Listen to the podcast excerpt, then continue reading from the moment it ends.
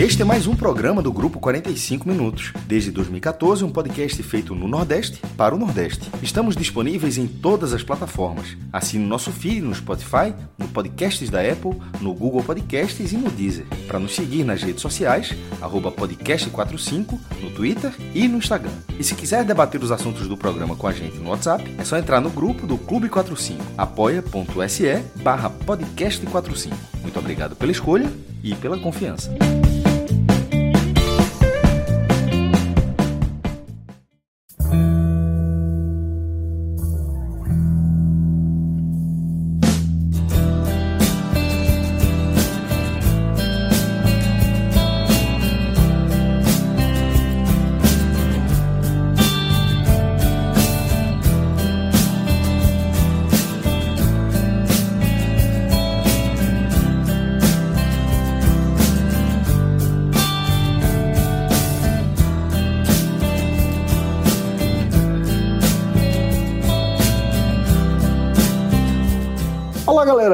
Começando mais um Agamenon Quarentena. Estamos aqui reunidos. É, a turma tá, tá raçuda aí, viu? Estamos sempre é, gravando todo mundo aí, é, apesar dessa cobertura diária, né? Mas acho que acaba representando o fato de que está servindo de alguma forma para a gente é, sedimentar o que a gente vai consumindo ao longo do dia. Acho que quando a gente conversa, amarra, e eu sempre vou dormir melhor, né? Quando a gente tem gravação. Então acho que é por isso que a gente está sempre aqui presente. E Celso, Fred... só um parênteses. A gente vai dormir melhor, mas acorda pior. Viu? Porque tá dormindo pouco. tá dormindo pouco e acorda, e acorda com as notícias que são foda, pô. A turma tá se mexendo aí no meio da, da madrugada, na calada da noite. Quando você vê, é o susto de manhã. Mas, Fred, é, queria parabenizar você aqui pela, pela música de abertura do, do nosso programa de hoje, né? É, essa poesia que é Metal contra as Nuvens, da Legião Urbana, né? É, e que, inclusive, já tinha visto mais cedo na, na postagem, no post da Arte Rec, um dos nossos grandes parceiros. E aí, quando eu vi que você tinha colocado ela aqui na pauta, é, foi muito massa, já coloquei para ouvir aqui. E vou destacar, destacar um trechinho aqui do fim. Não aprendi a me render, que cai o inimigo então. Tudo passa, tudo passará. E nossa história não estará pelo avesso, assim sem final feliz. Teremos coisas bonitas para contar e até lá vamos viver. Temos muito ainda por fazer, não olhe para trás. Apenas começamos, o mundo começa agora. Apenas começamos. Então, Fred, velho, que escolha, que escolha massa. É, foi muito parecido com a vibe que eu já venho tendo aí nos últimos dois dias. Fiquei muito feliz com, com essa sua indicação, velho. Essa música é, é muito bonita e, e, caiu muito bem aqui para o momento, viu? Celso, eu acho que nesse momento de quarentena, né, da gente ficar mais em casa, talvez esteja sobrando mais tempo para ouvir as músicas como se deve ouvir música. Eu lembro que na minha adolescência, né, 14, 15, 16 anos, existia a hora de ouvir música. Eu sempre estudei no colégio à tarde, ou quase sempre. A reta final era toda a tarde. E eu acordava, estudava, né, fazia as coisas do colégio em casa, estudava já naquela época de pré-vestibular até as 11 horas às 11 horas eu parava tudo e ia ouvir música. Eu não ia fazer outra coisa enquanto ouvia música. Eu muitas vezes pegava os encartes dos discos. Tá? É uma época sem internet ainda. Então a gente não tinha é, outra forma de acompanhar a letra. Muitas vezes, e essa geração vai, vai rir desse depoimento, quando eu Tipo, ao invés de comprar um disco, ao invés de ter o disco, uma fita, muitas vezes das fitas, que você antigamente podia comprar fita cassete, né? Aí às vezes não vinha a letra na fita, porque tinha, tinha, tinha encarte de fita que eram gordinhos Isso. e outros que eram mais preguiçosos. Que assim, apertava, que apertava na, na a fita, né? Porque Totalmente, o encarte vem é. no mesmo lado que a fita fica encaixada ali, né? Mas eram raros, viu? ali. Eram, eram raros. Era A normal... Era, era mais ou menos, era mais ou menos. Era Eu mais ou que menos, é. eu acho, eu acho que era relativamente comum. Quando você pegava é, um, um- um- uma fita, né, de uma banda nacional, vamos colocar assim, um Titãs, acho que sempre vinha com encarte. As bandas, eu lembro que as, as fitas que eu tinha de, de bandas internacionais, todas elas tinham encarte.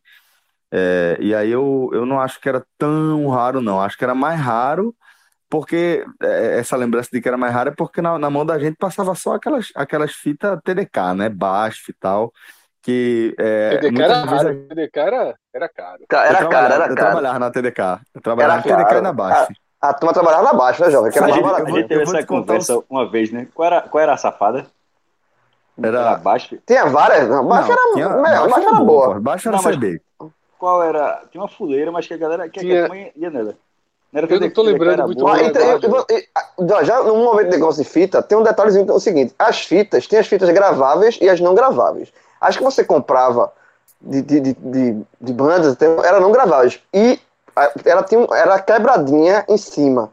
Pra você gravar em cima, você botava uma bastava botar um fitinha. durex, uma fitinha, É, então, botava, coisa, né? exatamente, botava um durex ali pra tapar esse buraquinho pra você gravar a fita em cima, né? Se você quisesse, no caso. Pois é. Bom, E aí é, a fita, a fita TDK era a fita mais cara, eu realmente não me lembro da mais barata, mas tinham várias. Sempre tinha umas assim de pior qualidade. E a Baixo era, digamos, a, a, a nota 7, né? Que o cara conseguia jogar fácil. tinha Mas aí Sony, voltou- né? Tinha é, TDK, eu lembro que era TDK, Baixo e Sony. Essas, essas, essas são as que eu lembro mais. As outras vai fugir demais agora. E aí, Mas, Fred, Celso, pra volta lá. questão da letra, pra questão da letra, muitas vezes, tipo, eu tava escutando uma música, era pausando pra ir escrevendo a letra no caderno, Pra depois poder Um ler clássico, a letra né, pronta, né? E eu, por exemplo, eu até já tive um violão que nunca aprendi a tocar, nem nunca tive qualquer aula pra tocar, mas eu comprava muitas vezes aquelas revistinhas que vinha com Demais. acordes Cifra, e letras, Da, da, da cifra, né? isso. E aquelas revistinhas, né? Eu comprava para poder ler a letra, para poder ter a letra das músicas em casa, porque às vezes, por exemplo, eu não tinha é, as fitas originais do Legião, certo? Mas um amigo meu gravava. E na banca, muitas vezes essas letras tinham assim, 30 canções do Legião para você tocar no violão. Aí É, eu não, exato. com essas 30 canções eu não tinha todas as letras, mas tinha 30 letras, né? Tinha os hits, né? que tava ali, né? Pra turma É, violão. exatamente. Tinha o que o cara tava, tinha o que o cara tava conhecendo, né? E aí essa música, É. Celso, é, escutando nessa manhã, é, e aí o cara vai voltando e prestando atenção da letra. Acho que tá todo mundo um pouco mais sensível. E sempre que a gente se depara com trechos como esse que você passou, é, a gente pausa, né? Ouve a música com outro com outra interpretação, com outra leitura, porque É. a gente tá precisando. Outra Música é pra né? isso. É, a gente tá precisando de músicas que joguem luz, né, no Isso. nosso caminho e, e é importante, né? Inclusive, a gente utilizou, né, da para Art Rec, para a postagem da Art Rec e o show continua, né? A vida continua e mesmo a Art Rec estando paralisada nesse momento, porque é uma produtora, mas nada pode parar por completo, né? Então as redes sociais têm que ter, tem que ter vida, tem que apontar para esse caminho que a gente está apontando. E outro outro ponto bem interessante e que o Fantástico também fez uma matéria sobre isso no último domingo é a campanha que os artistas têm feito, né, no país todo para que as pessoas não peçam a devolução dos espetáculos que elas já compraram suspensos, né? ingresso, né? Que elas esperem as novas datas para que não crie ainda mais dificuldade para uma cadeia econômica, para uma cadeia de produção que já está sofrendo muito, né? Porque os Não muita restaurantes, alternativa, Celso, né? Os, resta- os restaurantes vão para o delivery, vão para a entrega da porta.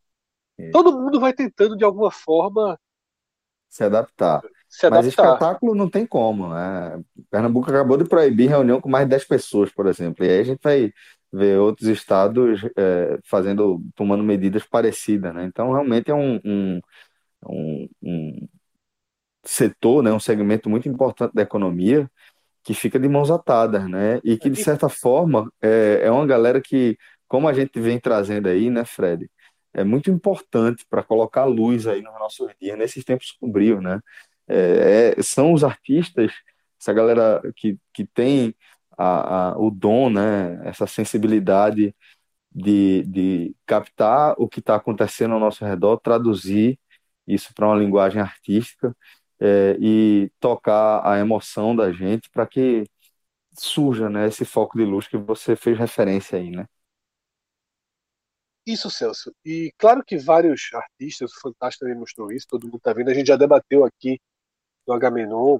Sandy, por exemplo, esteve no, no Google Trends de ontem por ter feito uma live, uma live no, no, sábado. Todos estão fazendo. É... Mas os artistas que têm um grande público para suas lives, eles é, acabam sendo os, os, que têm o lastro para suportar essa crise também. Né? Exato, né? exato, exatamente. Então, é, eles também não vão ficar tipo tocando nas suas lives, tocando nos seus estúdios em casa e pedindo algum pagamento, alguma doação por aquilo. Isso. Porque, primeiro, que de certa eles forma de já fato, recebe, né, Fred? Isso, eles já eles têm recebem fato, esse retorno, é. né? Eles têm de fato um lastro Isso, bem considerável isso. e entendem também que não é momento de você Mas a, Fazer Fred, mas a, cam- a campanha da Arte Rec, a campanha da Arte Rec, é, que fala para você, se puder, não pedir de volta o dinheiro, a devolução do, da compra do ingresso do, do espetáculo ou de um show, ela vai também muito porque é, pensa muito nas pessoas que trabalham nos bastidores. totalmente Desse show, totalmente. Porque Isso, assim, e é, tra- é- e de é gente que espetáculos trabalha. teatrais Exatamente, pessoas que trabalham de espetáculos teatrais, mas todo, toda a gama que de, de, de profissionais que é, estão envolvidas nesse tipo de, de entretenimento, né? Tipo, João, o artista Rec tá que É faz o porque- show é não é só, não é só o artista que vai gente- fazer o show. Tem muita gente Isso. trabalhando junto, tem, tem iluminação, bilheteria, que divulgação, isso, tem muita gente, tem muita gente. Mais do que isso, tem espetáculos pequenos, né? Tem é, produtores menores é, que vivem uma cena muito de, de, de operário, né? É operário do, do, do- a gente a gente desse segmento, né?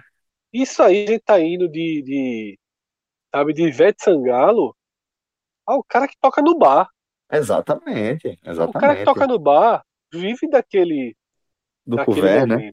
é, eu tô falando de bar aí eu tô falando do bar da esquina mas eu tô falando também dos grandes bares Sim, A gente tem sim. uma cena musical no Recife que em todas as cidades tem as suas, obviamente, e vive disso, sabe? Tá um dia é, numa boate, um dia no pub, um dia no bar. Essa turma tá trabalhando no zero nesse momento, Exato, exato. sabe? No zero. É, Enfim, é... é inevitável, né, que parte dos nossos debates aqui eles acabem entrando nessa nesse eterno confronto, né, entre o drama da saúde, a luta pela sobrevivência do máximo de pessoas possível, e a questão econômica, né, que norteou alguns dos Isso. nossos debates e, inevitavelmente, também vai surgir aqui no de hoje, porque, como já foi falado na abertura do programa, quando a gente acorda, às vezes, tem algumas bombas, né, É, que é tão estouram, justo. e, e- É. e essa última estourou na, de fato, na calada da noite. Exato. Enquanto a gente tava gravando aqui, a turma tava dando canetada lá. Mas enfim, Cada um com seus agamenões, né? cada, cada um com seus agamenões. O da Mas gente, depois- pelo menos, é depois- inocente, velho. Depois para os estilhaços, né? Pois é. A gente vai chegar lá. Parte- Deixa de ser é. zigoto, obviamente. E a gente tá falando do Não, só começo, tô do dizendo que que tá limparam, do fim. limparam, limparam os estilhaços, calma, tô dizendo só, só dando, tô dando um teaser. O famoso spoiler. É, o Não é teaser com, com a Teaser, cena pô, final não, do não, teaser. Teaser, não, teaser é é diferente de spoiler, porra. Teaser é Não, isso é spoiler. spoiler, pô. Você deu a última cena do. do, do, do- Não, da- mas todo mundo Pô, sabe. Tô, todo não, mundo já mas sabe, todo mundo sabe, todo mundo claro, sabe. claro, claro. É. Não, Se o cara pro tiver nosso entrando aqui no não, veja, Não, não, mas a gente está fazendo um- um- uma, uma analogia ao nosso debate, à ordem do nosso Sim, debate. É óbvio sim, que todo mundo lógico. já sabe. Mas para trazer essa analogia de spoiler, é que ele está trazendo um debate que a gente vai ter lá na frente e já apagou, né? Essa turma apressada, pô, fica É. querendo sair da abertura já para pro depoimento da galera. pô. Celso, vamos É. começar pelos, pelos dias de cada um, porque essa versão rural de Cássio dorme cedo, viu? Gente fica aqui conversando, ele encosta na rede. É bronca, é bronca. sempre- Chama ele, chama ele agora. Com- Começa contigo, vai, Cássio, pra tu não dormir. Não, não. Veja, eu diria é, que hoje talvez tenha sido o, o dia assim mais tedioso. É, Tirou leite que de vaca logo cedo. Não, porra, não é uma fazenda não, João. É o Fred, é um sítio, porra. Sim, pô, sítio pode ter uma vaquinha, não é? Sério, pode ter, mas não, geralmente não tem não. É, é, vamos lá. Ho- Hoje eu acho que foi o dia mais tedioso, mas assim, eu tô falando no sentido que se esse negócio prolongar, outros dias vão ser dessa forma. É, pelo menos assim, nessa situação que a gente tá. Eu sempre tenho esse cuidado para falar, porque se essa situação prolongar, para muita gente não vai ser, não vão ser dias tediosos, vão ser dias de desespero. Então, sempre, assim, sempre quero deixar claro que quando eu falo isso, eu estou sendo algo bem específico, não estou ignorando tudo que está acontecendo por aí, não. É, sempre é bom ter esse cuidado, para que senão passa uma imagem péssima. Mas assim, é, eu estou fazendo a minha parte, eu não saio, não saio do sítio, não saio do, é, Vou contar uma, uma curiosidade. Aqui, ah, eu estou no sítio da mãe de Maria, da minha esposa. Como ela veio de outro lugar, ela estava em Brasília, veio para cá, e a gente veio do Recife, e Brasília tido antes, a gente está aqui nessa casa até agora, eu ainda não a vi. Ela, essa, a casa que ela, ela, ela fica no quarto dela, está trabalhando lá, e a gente fica em outros quartos. E assim, aí Maria cozinha, eu lavo o prato e tal, e a gente leva a comida dela lá. Ou então ela, então quando a gente está dormindo mais cedo, ela que faz as coisas aqui no sítio. Eu tô há três dias aqui, eu ainda não a vi. Justamente por essa, é, esse cuidado de não poder, nesses próximos dias, ter contato. Até que passe assim, ó, até que fique muito claro que nem a gente tem nada e nem ela tem nada, tá ligado? Então, assim, é um negócio meio, muito louco, velho. Eu nunca tinha visto isso. Tá numa casa três dias e simplesmente se fala por WhatsApp. Ei, mas esse Mas, depoimento, esse depoimento é foda. pô. Esse depoimento fala- é, é surpreendente, pô. A gente, fala por WhatsApp, porra. É, falando de verdade. Pô, Aí, na mesma casa, assim- pô. Uma casa, uma casa de campo, três Não dias ainda. e não, Não não, viu, pá, é bizarro. Não havia. pô. É. Fala, é, ma- mas tudo para fazer o máximo desse cuidado que é para tomar, tá ligado? Porque em tese pode ser que a gente não tenha nada, ela não tenha nada, mas não tem como saber, né? Não tem como É. fazer, não tem, não, não- nem, não tem para que fazer essa aposta. Mas assim, mas de uma forma geral, o dia aí pô, é, com pouco conteúdo, conteúdo esportivo é um trabalho danado para colocar alguma coisa, você fica lá pesquisando alguma coisa, tentando fazer algo diferente, dar alguma ideia, porque, enfim, o ritmo normal não está acontecendo. E eu não fui deslocado para nenhuma outra editoria, como é que tem acontecido por aí, né? Eu trabalho sozinho. Nessa situação, vejo todo, muita gente de esporte está sendo deslocado para outras editorias, para dar, enfim, não foi o que aconteceu no, no meu papel. É, então acaba, assim, sendo hoje, foi particularmente um dia arrastado. Eu, tem hora que eu até me peguei pensando, porra, meu irmão, um mês assim, velho, sei lá, dois meses assim, porra, é, tem que ter uma concentração muito grande, pô. É, isso tá e, e- acontecendo do jeito que a gente imagina, tá muito no começo ainda. Tem que ter um nível de concentração assim enorme, velho. É, foi uma coisa que, que me fez pensar bastante nessa tarde, tinha, tinha que fazer alguma coisa, né? Enfim, eu não tô, tô, eu tô no interior, enfim, tem uma estrutura diferente da minha casa, então é isso aí. Bom, é, vamos seguir então aqui com, com esses depoimentos, porque esse para mim já foi surpreendente. Eu não imaginava que, que fosse me deparar com, com esse cenário que Cássio descreveu, não. Na É. Índia é assim, vice Celso. É? É, na Índia é bem comum pessoas que estão na mesma casa, que moram na mesma casa, não encontrarem. Porque Por uma questão cultural? ou- ou- uma questão de excesso de população. Hum, E muitas vezes as casas elas são ocupadas por pessoas que vivem em dois turnos. Então tem um Sim. amigo meu que passou a época na Índia e ele trouxe esse relato. Ele falou, esse cara inclusive já viajou, acho que o mundo todo. É, e ele trouxe esse relato. Ele falou que nunca viu um lugar como a Índia na madrugada, porque disse que a madrugada e a tarde não tem tanta diferença não na rua. É muita gente na rua, mas muita gente na rua mesmo. acho que é 1,3 Porque- bilhão de pessoas. Fred. É, É um enquanto essas negócio- pessoas estão na rua, a outra parte da família dela tá dormindo. Uhum. E aí Imagina, imagina a quarentena lá. Não, exatamente. Por isso que se chegar meu na amigo- Índia, a gente, A gente É ainda não bronca, tem a explosão dos casos na Índia. Se chegar na Índia, a situação vai ser bem crítica, né? Mas aí esse relato de Cássio, quando ele começou, eu pensei nessa história, né? Que é você viver numa casa e não encontrar todas as pessoas da casa. Eu acho que em alguns momentos da nossa vida acontece com todos nós. É, A única diferença, eu sei que fez o paralelo, mas assim, a única diferença é que em nenhum momento a gente deixa de estar na casa ao mesmo tempo. Certo? Não Assim, é, exato, é. Essa, essa Aí é quase diferença- parasita, né? São É, duas exatamente. pessoas vivendo a gente tá na casa vidas. o tempo todo, só, só não se encontra, mas está na casa o tempo todo. João, é, conseguiu ficar mais, mais um dia, completou 48 horas em casa. Não, eu saí. Eu dei mais saída curta. É a saída que eu, eu vou sempre, assim, vou, vou na padaria, eu vou na casa da minha sogra.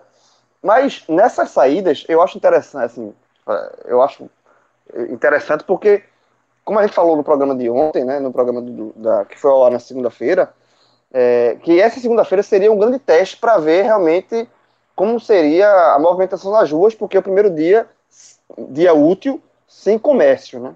É, só padaria, supermercado, tá, mas comércio de, de roupa, celular, enfim, estavam todos fechados. Então seria um, um- grande raio-x. E, e eu, a impressão que me deu foi positiva. Eu, de fato, eu, eu não andei muito, mas o trecho que eu, que eu ando da, da minha casa para casa da minha sogra, que eu já tinha feito outros dias, que eu via muita movimentação, porque eu posso fazer o caminho pela Caxangá ou o caminho por dentro, que você entra, vai por um, um bairro mais, uma, na área mais, mais popular, né, assim, é, que é chamada de Cachito aqui na Várzea. E aí eu sempre vou por essa área também para ver a movimentação de pessoas. E de fato diminuiu bastante, tá? Assim, é, parecia um domingo de feriadão, domingo de feriado prolongado. De, assim, de fato, de reduziu é, nesse, nesse primeiro dia e eu fiquei satisfeito, assim. Pela primeira vez desde que começou a quarentena, ah, não foi na segunda passada, né? Que já tem essa recomendação das pessoas ficarem mais em casa e tal. E eu vinha fa- falando aqui relatos de que eu não estava achando tudo isso de diferença, que eu estava ficando até preocupado com isso. Nesta segunda, essa, essa ficha caiu, eu vi poucas pessoas nas ruas, é, mas na noite eu fui numa padaria que tem aqui bem do lado da minha casa, é só descer a, a, um prédio andar bem pouquinho, fica na esquina.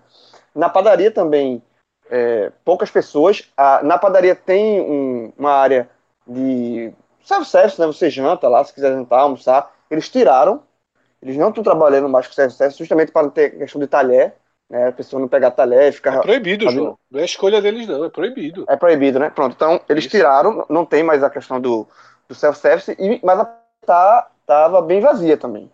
Então, é, nesse, nesse primeiro dia de, de comércio fechado, digamos assim, foi houve, uma, houve um, um impacto, sim, de pessoas, de, de gente, assim. Eu, como eu falei eu também, eu moro numa avenida, né? Na Avenida Afonso Lindense, que é bem movimentada.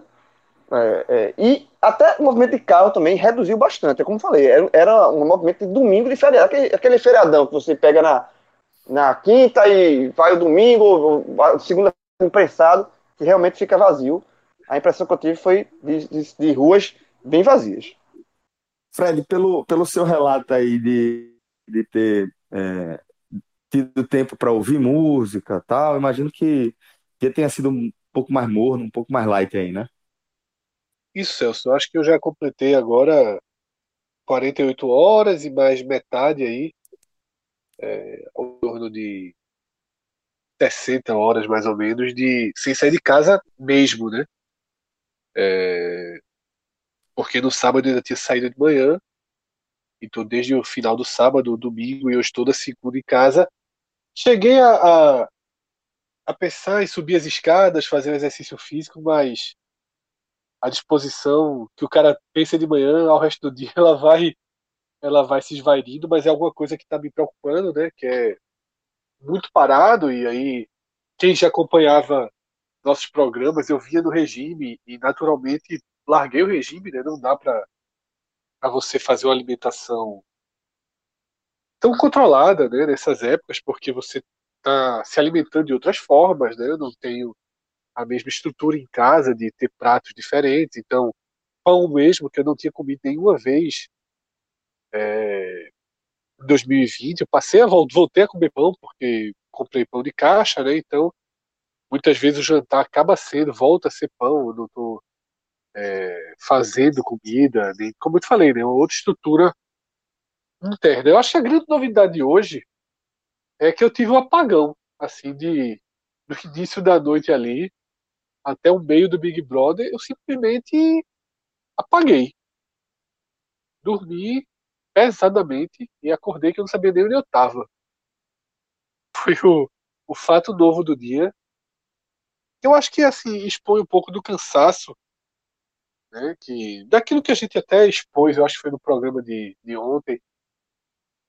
E tá numa, numa, num ritmo de consumo de notícia, né? Hoje, a manhã toda foi discutindo no Twitter, isso é muito desgastante também. E eu até hoje não vi o Jornal Nacional, porque foi na hora desse, desse meu apagão, mas eu soube que o Jornal Nacional deu uma, uma editorializada né, na abertura, pediu calma para as pessoas. Que eu acho que é um pouco do, do, do dever que está todo mundo fazendo, né? Vamos mergulhar nisso, vamos cumprir as riscas, mas não vamos nos não vamos enlouquecer, né? Vamos entender aí como como ajudar da melhor forma possível e como viver da melhor forma possível. E aí João deu esse relato né, de, de que foi de fato uma segunda-feira com cara de domingo e algo que me chama a atenção, muitas vezes eu gravo né, esses programas de madrugada na janela, é que meia-noite com cara de quatro da manhã, né? Essa é outra característica, assim, as ruas ficam muito desertas, é, os carros passam solitários, assim, nesse horário. Eu sempre fui, durante toda a minha vida, muito acostumado a ficar acordado de madrugada. Eu meio que sempre tive uma noção do fluxo da madrugada, né, das, das janelas acesas, da quantidade de, de pessoas que passam. E a gente tem chegado nesse cenário muito cedo, com exceção das janelas acesas, né? Porque os apartamentos eles ficam completamente iluminados, né? Os morros Ô, atrás aqui. Fala, João. Só um detalhe, esse agora de, de madrugada, de é, quatro da manhã, a gente, tá, nesse, é, são uma da manhã nesse momento, e eu moro no 18 andar e eu tenho uma, uma, visão ampla da avenida, né, que eu moro aqui, né, que é a Avenida Afonso Rodrigues na Várzea. Nesse momento, não tem um carro na avenida. Um carro, um, um carro, movimentação de gente, nada, nada. Está completamente deserto. Em dias normais, tudo bem que é uma da manhã, mas passaria um carro ou outro, teria. É, Alguns, ter... né? é. é. mas veja, nesse momento, e a gente já estou falando aqui já que 30 segundos, não passa nem um carro nem sinal, está realmente deserto. Também é, sempre, sempre vivi muito a madrugada, né? E às vezes dava aquela circulada também, para uma, uma lanchonete, para casa de um amigo, para um posto, alguma coisa, para encontrar a galera. É, e é como o Fred escreveu, né? E como o João também complementou aí, a impressão é que é, a gente está vivendo um, uma madrugada mais longa aí, né? Nessas noites. É, eu, eu, desde que eu vim para a aldeia, né? Isso mudou, obviamente. Eu continuo sendo um consumidor ativo das madrugadas, normalmente funciona até umas 3 horas da manhã, 3 e meia, 4, é, mas não, já não tenho mais essa percepção externa, né? E isso também acaba é, me, me levando a uma outra reflexão, né? Dessa rotina, dessa quarentena, né? É, minhas duas irmãs, elas têm filhos, né? É, Bia, que é a irmã que é mais perto de mim, eu sou mais velha, e Bia, que é mais perto de mim, ela tem Yuri, e Tatá tem Bela, e Guilherme, que acabou de nascer, né? É, então a gente acaba trocando muita ideia, né? A gente vive um momento muito parecido, assim, né? De estrutura familiar, problemas, soluções, dilemas. A gente vive cenários muito parecidos, assim, por conta da fase. E a gente acaba conversa, isso acaba sendo um, assunto muito dominante, né? E já está muito claro que o fato de a gente morar em casa dá uma, uma qualidade é, muito interessante em relação à lida com os meninos no dia a dia, né? Porque é, é, não tá, tá rolando nem contato ali no parquinho do prédio, né? Isso é, já, já é altamente desaconselhável. Então, é, o grosso né, da, da, da população aí, da classe média, vamos colocar dessa forma, está é, em apartamentos, né? E por criança em apartamento, quem tem criança, conhece a energia de, de, de uma criança assim mais nova, velho, já, já se treme todinho de pensar em passar tanto tempo assim dentro de casa, né? Aquela coisa das férias, né? Pô, férias de, de, de criança, você depois que tem você descobre que é o, o, período do ano que você mais trabalha, né? O tempo todo ali na lida com, com os meninos mesmo, e arrumando programação, inventando coisa para fazer, é, lidando mesmo. E, e, você fazer meio que isso sem a possibilidade de sair de casa, velho, é muito difícil. E aqui eu pelo menos tenho a, a possibilidade de, de é, ir para lado de fora, né? Da, de casa, sair de casa, abrir as portas e é, enfim, ver os vizinhos ali longe, caminhando distante na área de apoio, mas sempre de forma muito isolada. A área de apoio está fechada, só liberaram a pista de Cooper. Não, não tem futebol, não tem vôlei, não tem vôlei de praia, não tem nada acontecendo. Você vê de vez em quando uma ou outra pessoa passando, mas é, isso já me ajuda, por exemplo, a botar o Guinho para dormir. Né? Já, pô, vou, boto ele num carrinho, vou ali, dou uma voltinha, ele vê o lado de fora, Caio também, fica pendurado em mim, e aí respira pelo menos, né? E aí volta, e muita atividade, e eu acho que é, eu estou explicando logo como é que tá a rotina, porque muito dessa, desse diário, dessa quarentena, quando a gente for compartilhar os dias, vai ser basicamente isso. Acho que não vou ter muita coisa diferente para contar, além de, de ficar nesse cuidado. Por isso eu quis fazer esse relato, aproveitar o que vocês trouxeram aí para fazer esse relato e fechar aqui o nosso, o nosso diário, nosso diário de hoje.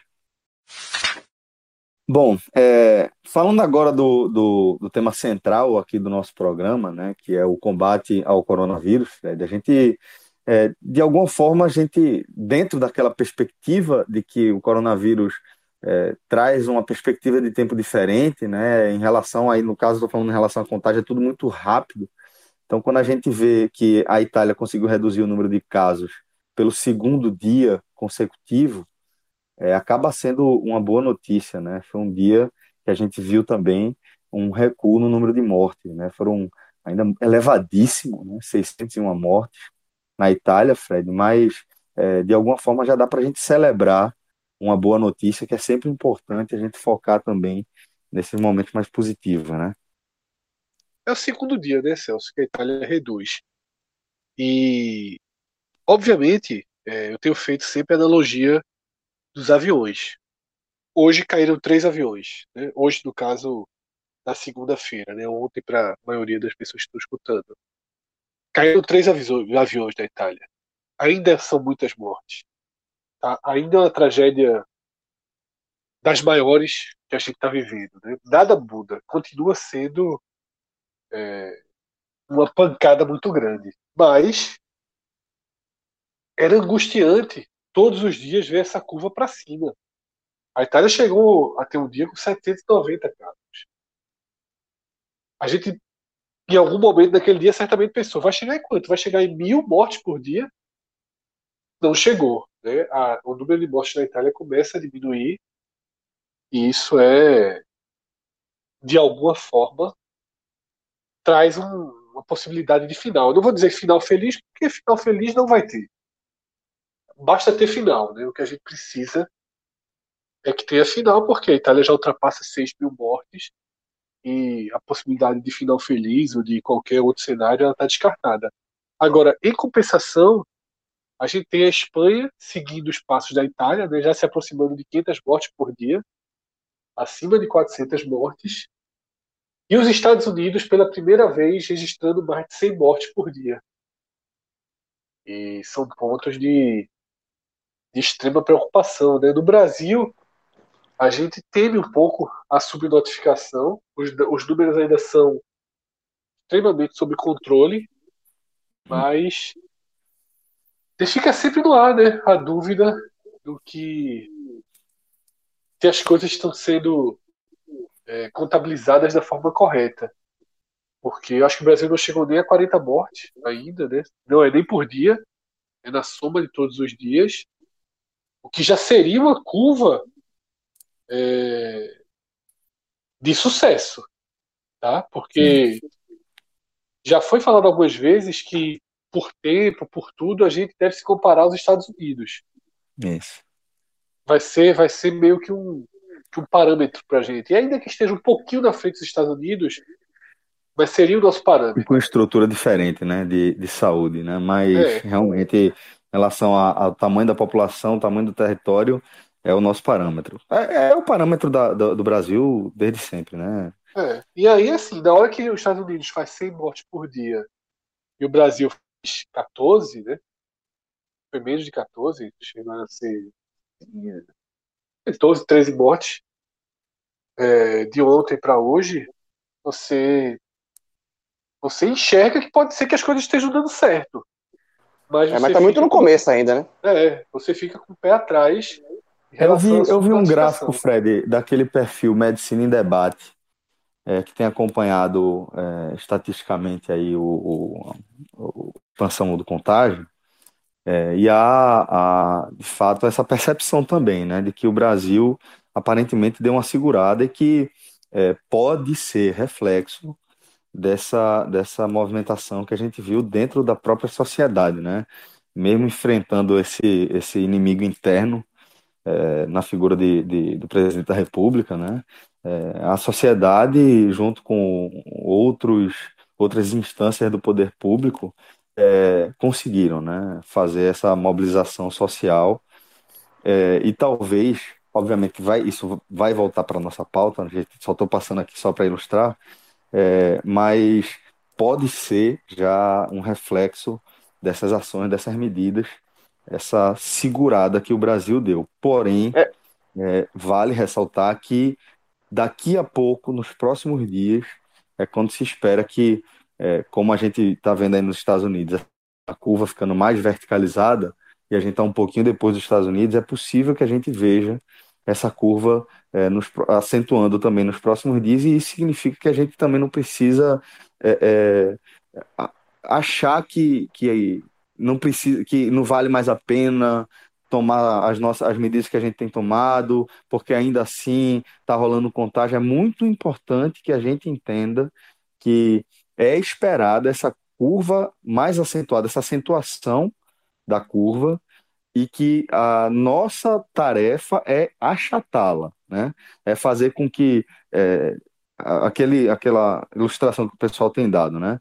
Vamos supor que vai contagiar aí 10 mil pessoas, né? Contagiar 10 mil pessoas em um mês é uma coisa que o, um, um determinada estrutura de saúde pode não suportar. Se você ampliar essas 10 mil pessoas que seriam contagiadas porque é um vírus, porque eventualmente vão ter esse contato, quer queira ou quer não, mas é, se houver capacidade no sistema de saúde, todo mundo é tratado e aí a gente basicamente zera a, a letalidade do coronavírus. Né? Então, é muito importante que a gente entenda, que a gente consiga ter a serenidade de analisar os números, né, Fred? Celso. É, mas eu, eu, só tô, eu só acho assim, é, tá muito no começo ainda. Eu, eu, eu acho que essa semana como é que vai se comportar nos próximos dias. Assim, eu ainda eu ainda tô com o pé atrás. Assim, eu não eu não, não tô tão otimista que é, as tomadas de decisões nesse momento elas elas podem fazer diferença, podem, mas eu, eu, eu me dou o direito de, de esperar um pouco mais. Tá? Eu acho que é, eu acho que no final da semana, na sexta-feira, no sábado, se a proporção de crescimento for mantiver esse nível, aí ok. Aí excelente, na verdade. Agora aí, tem, a, tem, a questão, Mas... É, tem a questão. Tem a questão da subnotificação. Essa é uma grande preocupação. Teve uma notícia que circulou muito hoje no país sobre a funerária de Belo Horizonte, que recebeu 73, set... né? 73 corpos de, da noite de sexta à noite de domingo. Horas. É. E desses 73 corpos, 23 foram mortes por problemas respiratórios. E nenhuma dessas 23 são contabilizados como coronavírus. É. Eu acho que Belo Horizonte, até ontem, pelo menos não vi hoje, não tinha mortes causadas pelo coronavírus.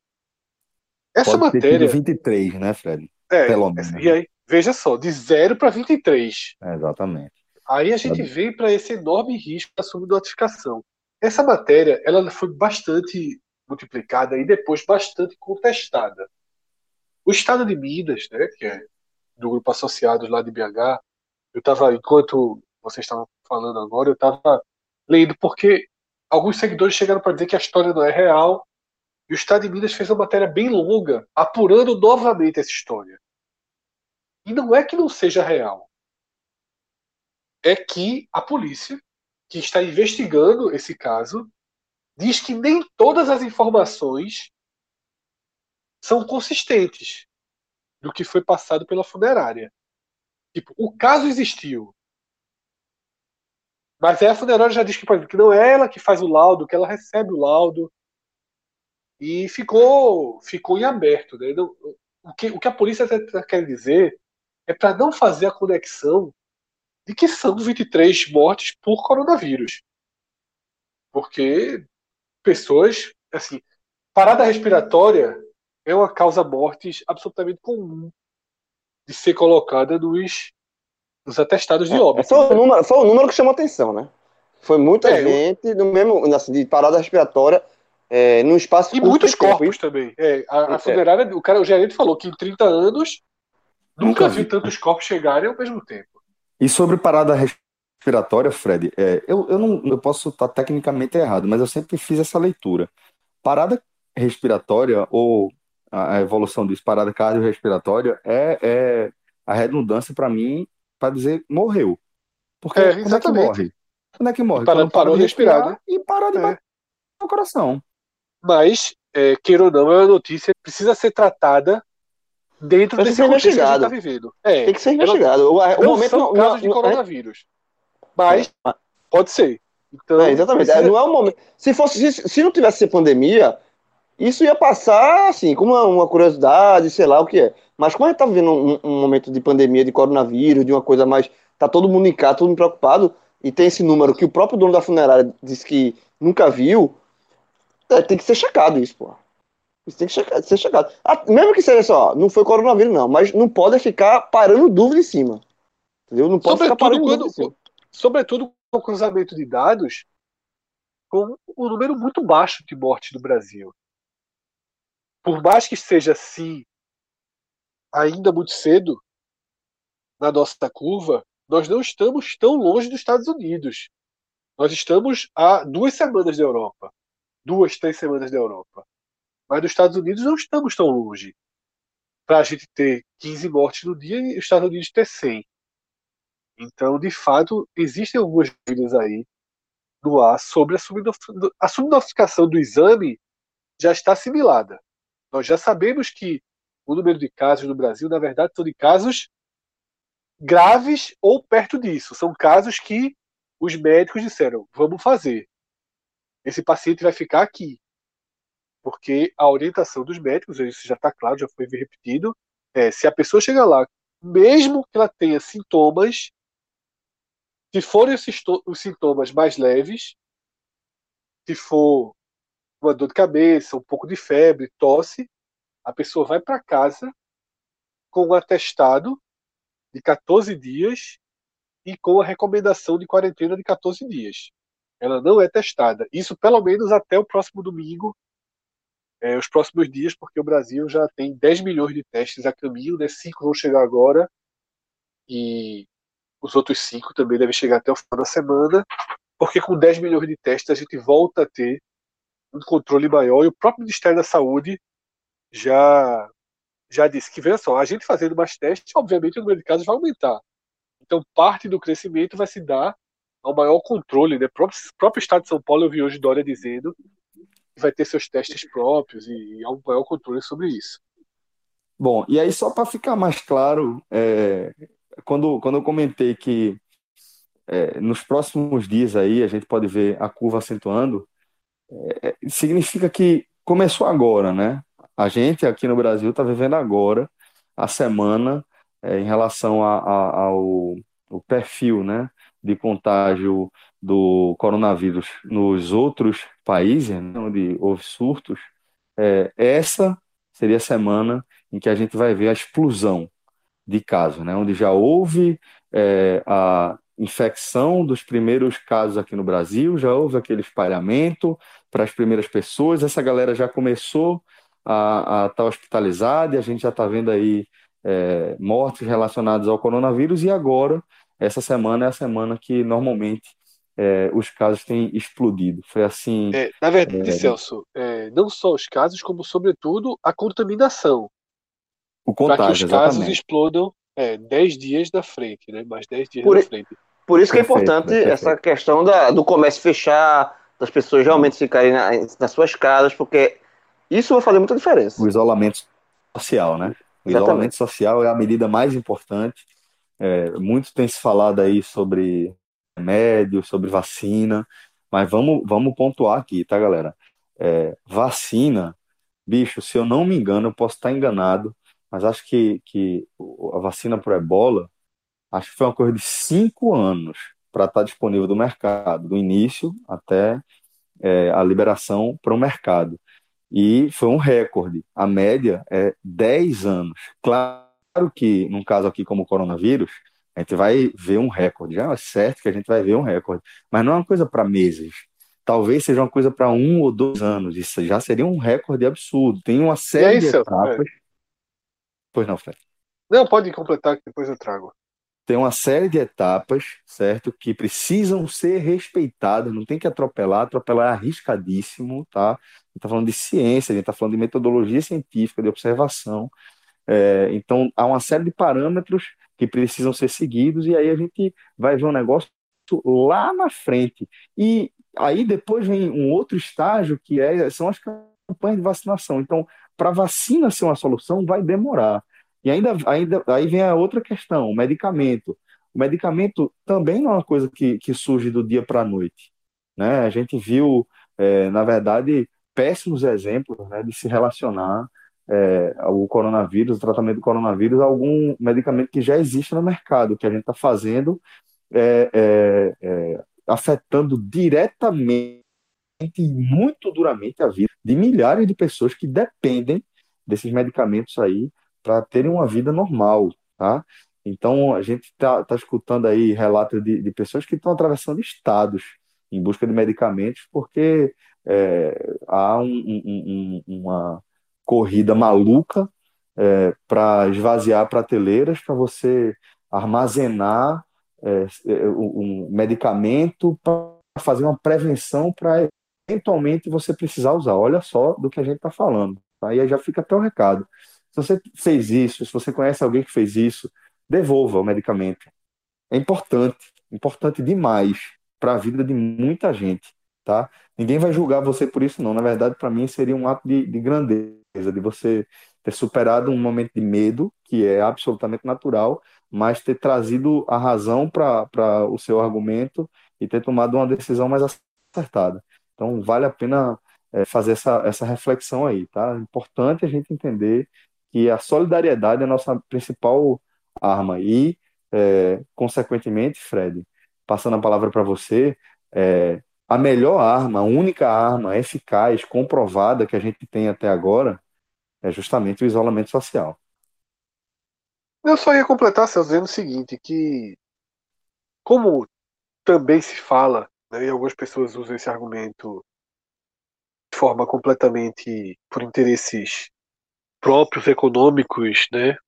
Que é a questão de, de que para grande parte da população é uma gripe leve e grande parte da população vai ter o coronavírus, vai ter o covid-19, tá? O importante é que a gente já falou isso, eu só queria ressaltar que a gente não tenha milhares ou milhões de pessoas tendo ao mesmo tempo. É só isso que a gente precisa. E em novembro, qualquer um que o, o Covid-19 a gente vai passar três dias em casa com febre. E olhe, olhe, tá? Como qualquer gripe. Aquela gripe que não, que não nos faz nem faltar o trabalho. O fundamental que a gente está vivendo nesse momento é não podemos pegar todos essa gripe ao mesmo tempo. porque senão vai acontecer o que está acontecendo na Itália e na Espanha, as pessoas vão morrer por falta de espaço para serem tratadas. É isso falta de lei. É. é. Cura, é, vacina, a gente não tem por que se preocupar com isso agora, que não vai chegar uma vacina amanhã. Como o Santos falou, essa vacina é para daqui a um ano, e daqui a um ano é mais uma vacina importante para a gente. Só que o, o, o problema é passar desse estágio de pandemia, de epidemia. Quando passar, vida que segue. Fred, isso me lembrou um pouco agora aquele vídeo de Drauzio Varela de 30 de janeiro e para o vídeo atual, que é o que vale. E eu concordo com a sua visão. Só que é, essa é uma expectativa atual. Eu, eu sempre eu estou muito cético assim, porque a cada semana, a cada dia quase, na verdade, se, se muda completamente é, o que se esperar disso tudo. Então, assim, quando mesmo que vai falar lá para novembro, a gente pode ter uma febre, até daqui a pouco. Isso é um cenário baseado muito no hoje, que já até já virou meia-noite, ou seja, hoje, 24 de março de 2020. Só que eu, eu acho muito imprevisível esse cenário. Por exemplo, o, a Itália ter diminuído, se esperava que a Itália hoje pudesse estar muito maior do que isso. Aí, de repente, já cria uma, pode, cria uma falsa esperança de que o Brasil pode ser a mesma coisa, e de repente não ser. São lugares, são países de tamanhos diferentes, estruturas diferentes, é, culturas diferentes, governabilidade completamente diferentes. Então, assim, a gente vai somando tudo para tentar buscar o nosso o, o meio termo de onde, onde, o Brasil se encaixa, onde a nossa realidade se encaixa. Só que a, ela muda cada dia. Então, por exemplo, o cara que está escutando esse HM, os cara, é, é, o cara que pegou essa tua fala, e até a minha que eu estou dizendo agora, daqui a dois dias, ela já pode estar completamente defasada. Para mais ou para menos. Então, assim, a gente vai falando corona todos os dias, mas nunca com a verdade absoluta, com, com um cenário concreto sobre o que vem por aí. É sempre tentando descobrir o que vem por aí. É, então, eu acho ainda, a gente, tanto que é muito melhor a gente comentar, de certa forma, avaliar, fazer uma, um comentário sobre o que está acontecendo, do que até é, projetar muito para frente. Você, a gente pode projetar para frente um cenário, mas sob enorme risco, e, e se Deus quiser, sobre, de, de, você falhar, de ser um risco de ser mais brando, claro, né? Mas é, de ser, de estar tá errado, tá ligado? E isso, e, antes que você me interprete mal, isso não é uma crítica a você, não. Isso é uma crítica, a, a, a, isso é uma observação, na verdade, a, a esse cenário que poucas vezes se viu um cenário tão imprevisível para comentar qualquer coisa. Se você puxar para qualquer outro, qualquer outro assunto grandioso desse tipo, né, eles, geralmente, eles, geralmente eles têm um norte. E nesse, é, o norte dele está muito distante. Tá? Tipo, depois, depois da muralha, se fosse Game of Thrones, você, tipo, você sabe que pode acontecer uma tragédia no país, mas você não sabe exatamente como, em que momento isso vai acontecer, se vai acontecer, quando vai acontecer. É, é uma situação muito difícil de avaliar. Não, sem dúvida. Existe o desconhecido. O que a parte conhecida é a análise do Covid-19 dentro é, dos outros coronavírus né, que já existiram. Que foram epidemias em alguns lugares, não chegaram a ser tão pesadas no nosso país. E que hoje, se você tiver um H1N1, você obviamente é uma gripe, inclusive, mais pesada do que o Covid-19, né? É um coronavírus mais pesado. Mas, tanto que a gente não está falando agora de H1N1 e continua tendo muita gente infectada no mundo inteiro com H1N1. É só a linha que já existe dos outros coronavírus, né? Que é o que a, o que a ciência aprendeu sobre esse tipo de vírus. Agora, de fato, é, já que é o, o novo, é sempre sempre deixa uma interrogaçãozinha no ar. Mas o que eu falei foi dentro de como a medicina e como as sociedades passaram a lidar com os coronavírus anteriores que já, é, eu peguei a tua frase, espalharam no mundo. Eu peguei a tua frase mais para tratar uma observação geral. Era não tanto que eu falei, não é especificamente o que tu estava falando, mas em relação ao que a gente está vivendo. Que assim, eu estava puxando, puxa qualquer grande assunto assim e nunca foi tão sem norte, porra.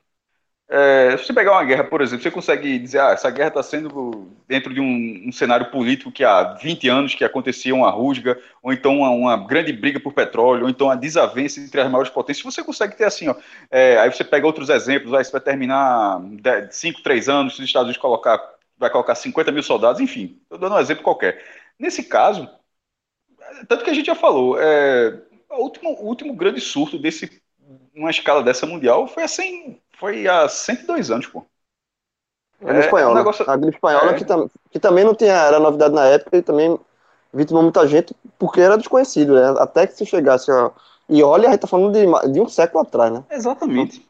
Então é, é muito, é muito louco você, todo dia, você é, tá buscando a reconstrução de- de- de- dessa abordagem. Assim, é, é, e acho que a gente tem tentando fazer isso aqui. Mas a cada dia, tipo, é, eu disse que eu estava dando da guerra, por exemplo. Se, você, se fosse hoje, tivesse acontecendo uma guerra, amanhã, o máximo vai acontecer, tipo, uma cidade foi tomada, uma, uma- um, um batalhão conseguiu perder e tal, mas você continuaria, tipo, tá, a guerra estava lá seguindo o seu rumo qualquer. Aqui você, tipo, você, a gente não faz a menor ideia se amanhã a Itália aumenta ou diminui. Fica, É, mas eu fica, tá, tá, o que a a gente gente fica na tem- torcida se, a- se diminuir, eu disse, ó, pô, se diminuir, pode ser que a curva tenha ido para baixo. Mas, daqui, mas depois de amanhã vai ter que continuar essa torcida, porque se essa curva subir um pouquinho, aí você já fica perdido. Tipo, porra, o que é que tá acontecendo? Tá ou não tá diminuindo? Tá ou não tá controlando? Não, é verdade, ligado? mas, assim, o, o que, mas o que existe, é, é como a gente está atrás né, nessa questão do contágio, o que existe é a tendência, né? A tendência, é, se sabe, por exemplo, a questão de achatar a curva, que o Não, quanto então, é- foi, é foi importante. exatamente isso que eu falei, João. Na A Itália, gente, a gente, tem- a gente tem um- um uma projeção, é, a gente torce por tendência, tem uma projeção do que pode vir a acontecer caso as medidas não sejam tomadas ou caso sejam tomadas. Então, assim, é, como a gente tem países que estão na, na nossa frente, a gente tem essa, essa, essa projeção, na verdade, mas também é, o que a gente trabalha hoje é só sempre em cima de projeção.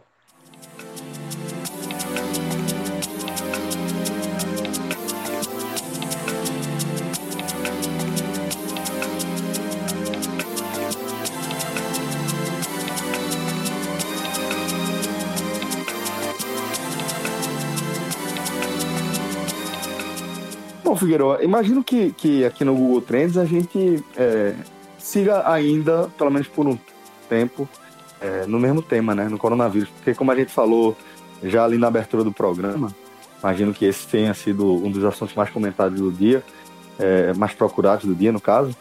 É, a gente acordou com uma bomba, né? Que foi armada explodida aí é, na calada da noite, né? Essa, essa MP que, como o João pontuou, é, ali na frente, né, ali em cima, é, acabou sendo mais um recuo é, no, no histórico de Bolsonaro, né? Verdade, Celso. A MP do- é, 927, ela foi o segundo assunto mais procurado do dia, tá? E está entre os assuntos diretamente ligados ao coronavírus que estão nas buscas desde a madrugada até essa outra madrugada já, na verdade, dessa segunda-feira, tá? Não liderou, e depois eu digo que liderou, mas a medida provisória que autorizava a suspensão dos contratos trabalhistas sem pagamento de salário por até quatro meses. Caiu como uma bomba, gerou uma reação violentíssima de todos os lados da política e da sociedade. Bolsonaro chegou a dar uma tuitada dizendo que estava sendo espalhado de forma errada pela imprensa, porque havia na medida provisória uma garantia que o Estado arcaria com parte desse, dessa conta, né, que pagaria aos trabalhadores um valor para compensar esse salário suspenso, só que não havia isso na medida provisória e horas depois o presidente revogou o artigo, justamente o artigo que autorizava que as empresas suspendessem os contratos trabalhistas sem pagar salário, sem pagar nenhuma parte do salário, era uma violência. Tá? Era de fato uma violência. Eu já deixo aqui meu comentário. Eu acho que vai ser necessário uma medida muito próxima a essa. Será necessário algo nesse sentido.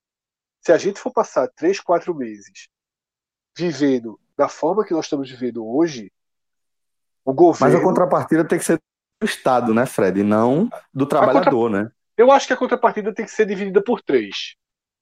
Eu acho que o trabalhador vai ter vai perder alguma coisa, sabe? Sim, Ele vai sim. perder Já um tá pedaço. perdendo, né? Isso. Já tá perdendo. O o, empregador. Já, é, porque, é porque, Fred, a gente parte do pressuposto que qualquer medida do governo não é para deixar igual, é para mitigar, é para minimizar. Porque o impacto Isso. todo mundo está sentindo. Mas essa, impacto, essa não era nem para deixar igual, essa ia piorar. É, não, é, é, é isso que eu tô Essa dizendo. é a famosa assim, estourar, quando, estourar a corda no lado mais fraco. Quando eu falei, é que quando eu falei que é, essa contrapartida tem que vir do Estado, não era para dar, dar a entender que é para o Estado arcar tudo, não. Não é isso. É o que eu estou dizendo é o seguinte: o trabalhador ele já vai sentir, ele já vai sentir na pele de diversas formas porque ele está perdendo emprego, porque o, o, que tem CLT está perdendo, tá perdendo o contrato dele, é, o, o, o, cara que era autônomo está é, perdendo os corre dele. Então, assim, é, o trabalhador já está sentindo na pele. O que o governo pode fazer é minimizar esse impacto. E o que ia acontecer. Lógico. Meu irmão, o que ia acontecer era, era, era um negócio que, que é completamente inaceitável. É completamente Não, é inaceitável. É uma loucura, pô. Você é ferido de morte. É, a classe trabalhadora, esquecendo que é a classe trabalhadora que mantém o topo da pirâmide, no topo da pirâmide. Porque como é que você Celso, vai fazer a economia eu só acredito, Eu só acredito que a SMP. Eu só acredito em duas coisas possíveis da SMP.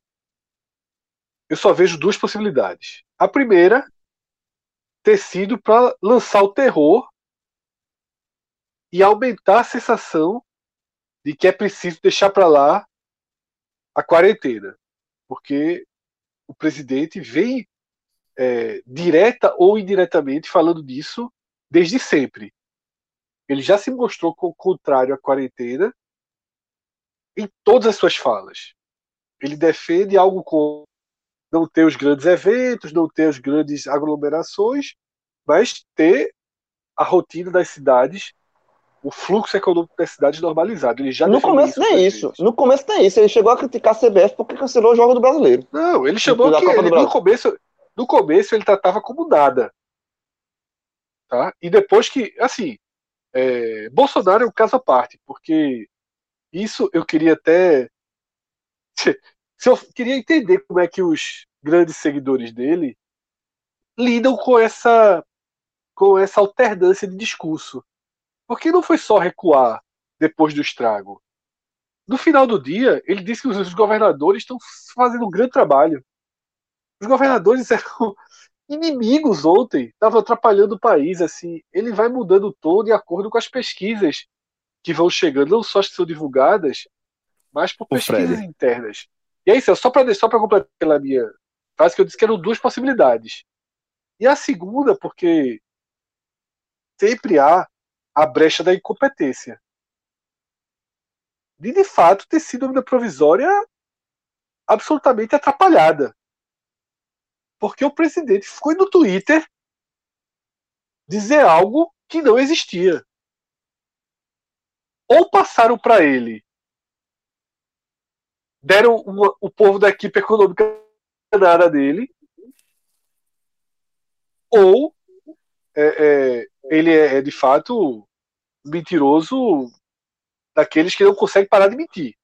Porque o cara vê o estrago sendo feito, vê economistas do país todo criticando aquilo ali. Lógico que tinha alguns defendendo, mas vai sempre estourar daquela visão de ter, tem, tem economistas que sempre vão fazer a leitura bem da economia. É uma linha de pensamento que é a economia é o Deus mercado, né? O maior. O Deus mercado. Se ela estiver bem, tudo vai aos poucos ficar bem, sabe? Mas não é uma linha que todos devem seguir. Então eu vejo essas duas possibilidades, sabe? O terror pelo Ô, Fred, terror e, e, e o erro assim, pelo Fred, erro. Eu acho assim, Fred. Primeiro, para falar dessa, dessa última questão que você disse aí, eu acho que mesmo o Deus mercado, tá? É, ele ele é, precisa entender que neste caso aqui é, não é se ele tiver bem as outras coisas vão ficar bem. É que não tem como ele ficar bem se as pessoas não tiverem saúde. Essa, essa é uma questão. Então, pensando, pensando com a cabeça é, é, de quem foca somente no mercado, na economia. Ainda assim é preciso tratar como uma, emergência de saúde. Essa é a questão. Certo? Eu acho isso é muito importante. Para a economia, é melhor que seja tratado como uma questão de saúde. Tá? Então, Isso era o que eu queria amarrar. Agora, é, é, João, desculpa, deixa eu só concluir um negócio que eu queria ter falado ali atrás, em relação ao comentário de Fred. É, Fred, eu, eu- é engraçado, a gente, desde de, talvez de antes da eleição de, de Bolsonaro, a gente já vinha debatendo a questão de quanto tem de estupidez, de, de inaptidão, de, de limitação cognitiva e quanto tem de estratégia, né? Quanto a gente sempre isso é, é sempre foi um, um tema, né, no- dos nossos debates aqui. E é, eu acho que agora eu estou começando a, a imaginar que a questão estratégica já foi para o espaço.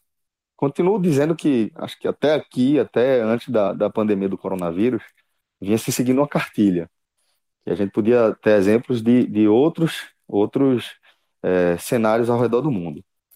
Eh, agora não. Agora eu já fico na dúvida. Eu, eu confesso que eu não tinha parado para pensar ainda nessa hipótese, nessa primeira hipótese que você trouxe, de ser eh, algo realmente só para chocar, para tentar eh, demover eh, as pessoas dessa, dessa, desse engajamento que já há, né, do isolamento social.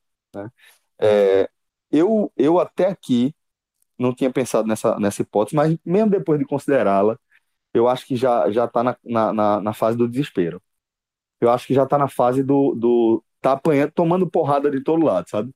Tava bem, tava tranquilão, dobrou à direita num corredor que, que não estava esperando, desatento e entrou num, num, num corredor polonês. E tá tomando porrada E de a- todo e o lado, recuo e tá dele, desorientado.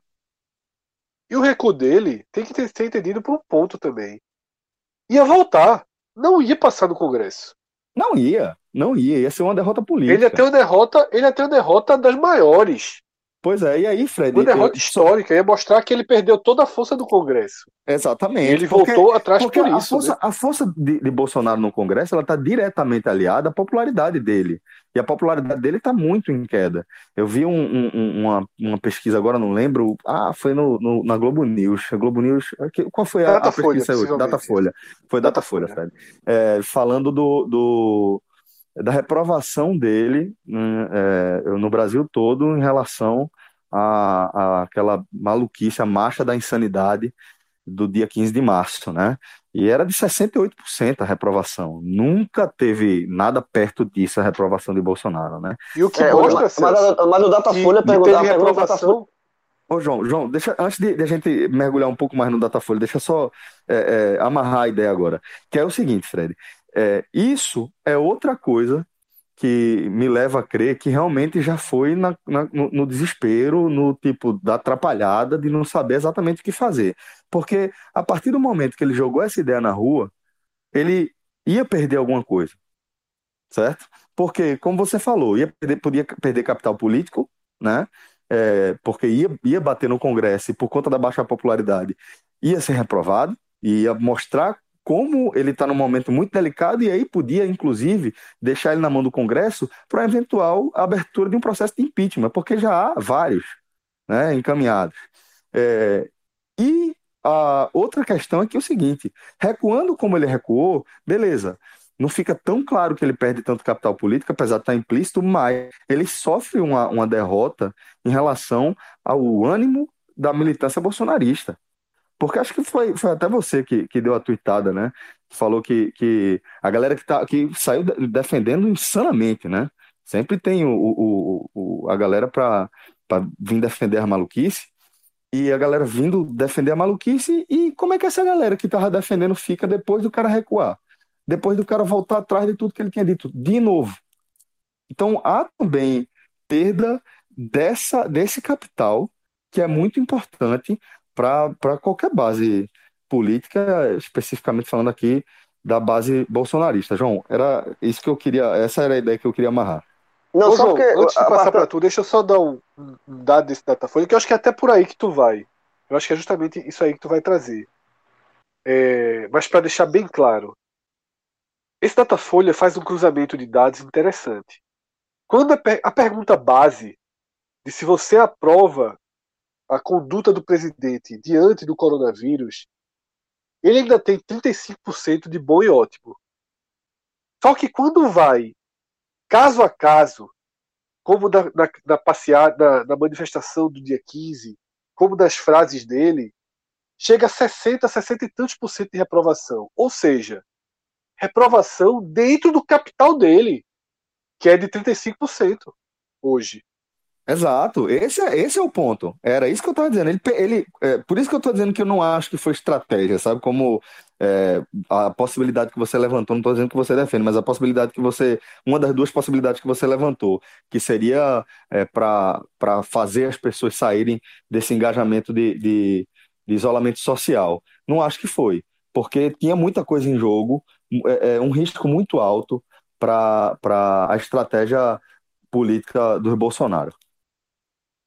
E nessa pesquisa da Datafolha tem outro dado que é o seguinte: eu achei 35% alto.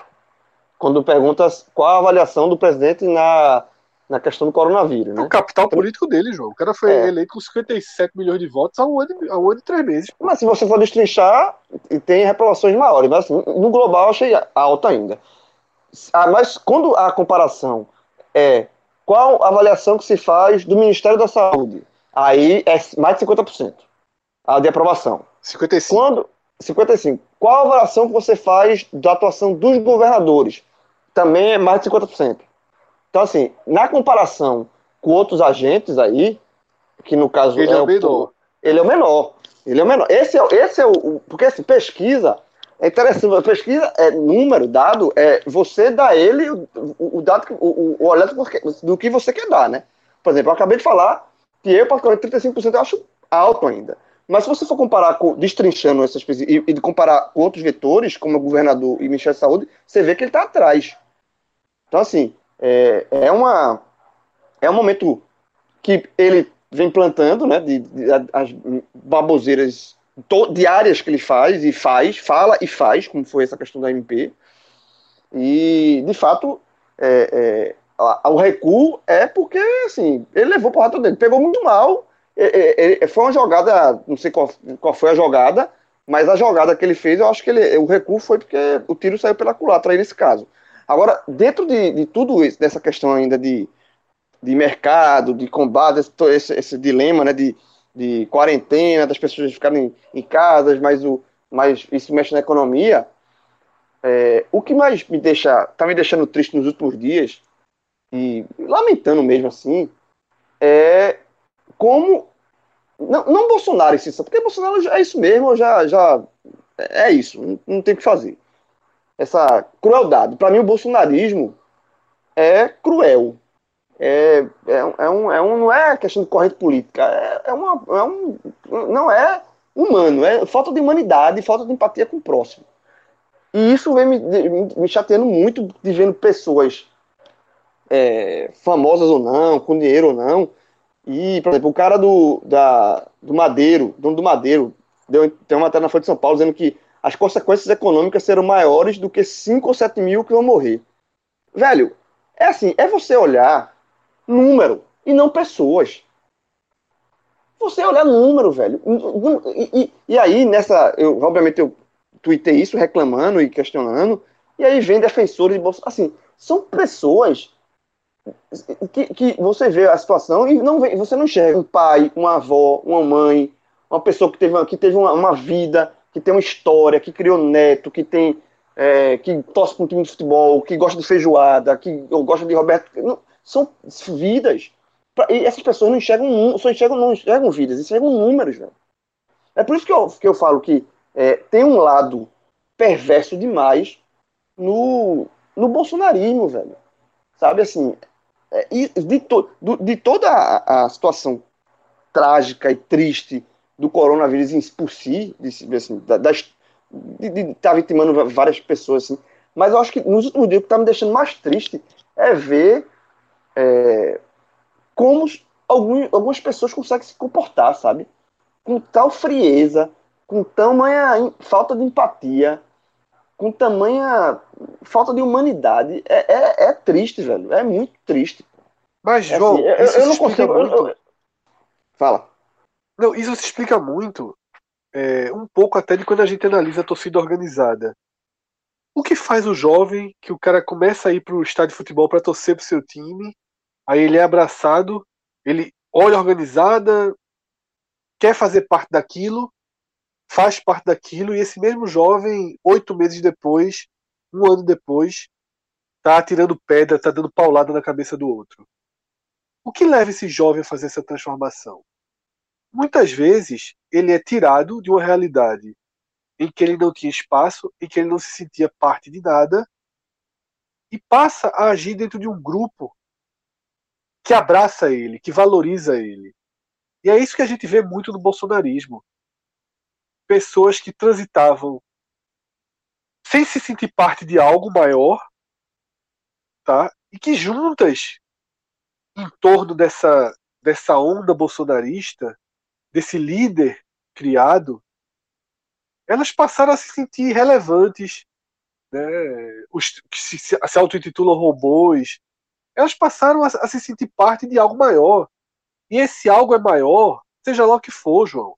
Veja só, a gente vive num país em que as pessoas dão uma parte dos salários que, ela, que elas precisam muito para picaretas que usam a religião para assaltá-las.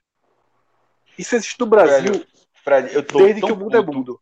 De não ter dito isso, que eu, meu irmão, eu, eu, eu tava na ponta ali, eu não sei porque quando escrevi. Eu já, isso é a segunda vez que acontece esse ano.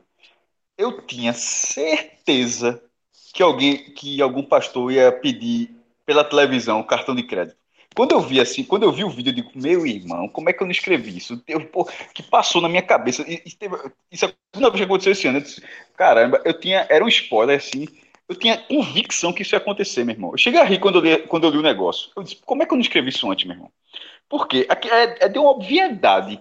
E é como você falou, a picaretagem é, é muito triste na, também, na verdade. É, é, muito triste também ver que com essa situação toda, ainda vai com sem a falta, com a falta de perspectiva de, de receita nos próximos meses, ainda vai ter gente que vai passar, vai, vai fazer transferência bancária nesse sentido. Assim, é muito louco imaginar isso, porra. É, é quase uma, uma. Não é prisão a palavra, mas. É, dep... Se sentir mas é algo... parte, Cássio. É aquilo que eu tô falando. Muitas mas vezes. Não, é, eu acho que é pior do que isso. Eu, eu, eu, é, é, pior, é pior do que ninguém fazer parte desse jeito, sendo obrigado a. Enfim.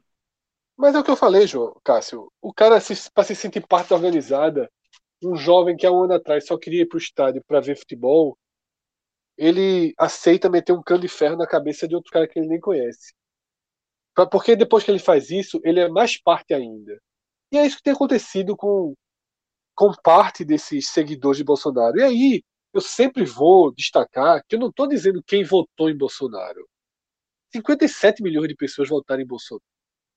Votar é uma escolha, é uma concessão. A gente já falou isso 100 vezes aqui. O que a gente está falando é sobre essa defesa de tudo. A defesa do antes e do depois. Do pré, do, da medida e do recuo. De criticar os governadores e depois elogiar os governadores. O cara segue. Seja lá como for, seja lá por onde for. Não tem nenhum senso. É, vira de fato um robô, porque não tem senso crítico mais, pô. É, e, e detalhe, robô, auto-intitulado robô, que gosta de ser visto dessa forma. Então, para mim, é algo muito de fazer parte do grupo, sabe? De pessoas que precisavam disso emocionalmente nas suas vidas. É... E, e, outra coisa, Fred, e, e, assim, e você vê, por exemplo, essa declaração do cara do Madeiro, que fala que as consequências econômicas serão maiores do que 5 ou 7 mil que vão morrer, isso aí, para parênteses, isso aí é uma frase dita, se fosse dito por um nazista na época da Segunda Guerra, passava fácil. Assim, era uma é, frase, frase, é frase nazista, pô. É, frase nazista. É frase nazista. É nazista, nazista. na Segunda Guerra. E aí, o cara falando isso, o cara do Madeiro, o cara é um cara que tá milionário, que o cara tá pensando nos lucros e tal. Foda é ver gente que não tem dinheiro para comprar um hambúrguer no Madeiro defendendo isso. O cara não tem dinheiro o cara é foda. tá tão. O cara não tem dinheiro pra comprar é. Nunca entrou no madeiro, não sabe nem onde ver. Não sabe nem o que existe, não sabe nem onde é que fica. Não tem dinheiro para comprar um hambúrguer no madeiro. E o cara vai, porque Bolsonaro é acima de tudo, o cara acha bonito. O cara tá desempregado, o cara tá. Não tem dinheiro para pagar a conta do mês, tá com a, com a luz cortada, um fudido, tá fudido, e acha tem que bater palma porque é isso mesmo, porque é, é, é Bolsonaro, é, isso é bolsonarismo, isso é bolsonarismo, eu sou, eu sou bolsonarista e tá certo. Isso é que é foda. É uma falta de, é uma falta de, de amor próprio, porra. Pro Detalhe, cara do Madeira, esse Que cara. vergonha, que vergonha o cara falar que é bolsonarista mesmo. Eu acho assim tão vergonhoso. Porque, eu, eu já falei, é, Bolsonaro ele dá a impressão de que qualquer pessoa poderia ser presidente. Isso aí eu tenho pra mim. Toda vez que ele fala alguma coisa, porque todo mundo tem a impressão que ninguém falaria tanta besteira. É, e ele não, ele, ele não é um articulador político, não é um, não é um cara inteligente. A liderança dele é uma liderança completamente falha, enviesada. Então ele passa a ideia. Então você não precisa, ser- você não precisa ser- ter isso tudo. Mas ele não tem nada. É, então, então, assim, ele não tem as características de um presidente. Ele faz com que qualquer pessoa se sinta presidente. E, ou seja, é um cara que eu considero inapto. Eu e muita gente considero inapto. E, e faz com que alguém se considere bolsonarista. Porra, meu irmão, que vergonha alheia, velho. E, e Cássio, tu sabe que essa, inapti- Não. essa, essa inaptidão dele também é o fator que agrega, né? Parte dos defensores dele acham lindo ele ser estúpido. Acham lindo ele não ter referências, ele não ter conhecimento, ele não ser intelectual, ele não saber lidar com os assuntos. As pessoas se veem nele. É, enfim, é uma doença, é um momento, é um fanatismo, mas assim. Ou seja, a viu relação, outras- inversa, é a relação inversa que eu falei. As pe- Algumas pessoas se veem nele, outras pessoas se- conseguem se ver até fazendo papel melhor, mas a lógica não é essa. A- a- o presidente tem que ser uma figura é, admirável. Muitas vezes não tivemos, né? É, talvez até na maioria das vezes, mas ele é assim.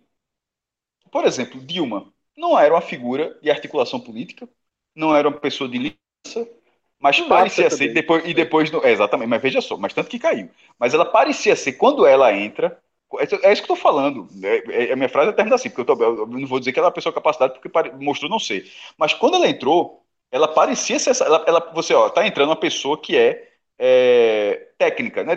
Tipo, o Ministério de Bolsonaro, o Ministério Técnico, era Dilma. Dilma era a figura, essa aqui é a ministra técnica que passou Foi a Minas é, Energias, é, a ministra Minas Energias, ou seja, ela, você, ela tem você, você imagina, pessoal, tá colocando uma pessoa que é, é isso que eu falei, pode não ter uma liderança, pode não ter isso, pode ter aquilo, mas ela tem toda uma capacidade de gestão em relação a determinadas áreas importantes na, na economia nacional. Acabou não, não se concretizando isso. Mas no- e, e as pessoas largam. O problema é que e, eu, e assim como naquele momento muitas pessoas não largaram até hoje. É um grande problema. Tem que, não tem que passar a mão na cabeça, não. Muita gente não largou. Dilma acha, acha ela uma Acha que pessoa foi a presidente, foi a que- super presidenta. foi Uma super presidente, né? Uma presidente fraca. Mas no caso de Bolsonaro, não era isso. Esse é o problema, porra. Bicho, quando o Collor vai, é, Collor já tinha sido governador de Alagoas, tinha um nome, tinha um nome na região, tava, é, redemocra- e, e, naquele, e era e a primeira eleição presidencial do Brasil. Então qualquer conversa ia levar o povo também. Depois vem Fernando Henrique Cardoso, que vira presidente a partir tendo passado pelo, pelo Ministério da Fazenda, sendo tendo feito, é, fez parte do Plano Real. Depois Lula. mais, um dos sociólogos mais respe- respeitados do Brasil, Cássio. É, mas eu tô, Então, tô falando assim a parte em, em termos de presidência mesmo. Quando vem Lula, por exemplo, Lula era o líder. É isso que eu tô falando aqui, que você tem que ter algumas características. Era um líder que fazia, que tinha voz com 100 mil pessoas num protesto, num- numa manifestação, tanto de, é, na época dos, dos sindicalistas quanto na hora do povo. É o cara que conseguia ter a atenção de 100 mil pessoas falando. Sem ser.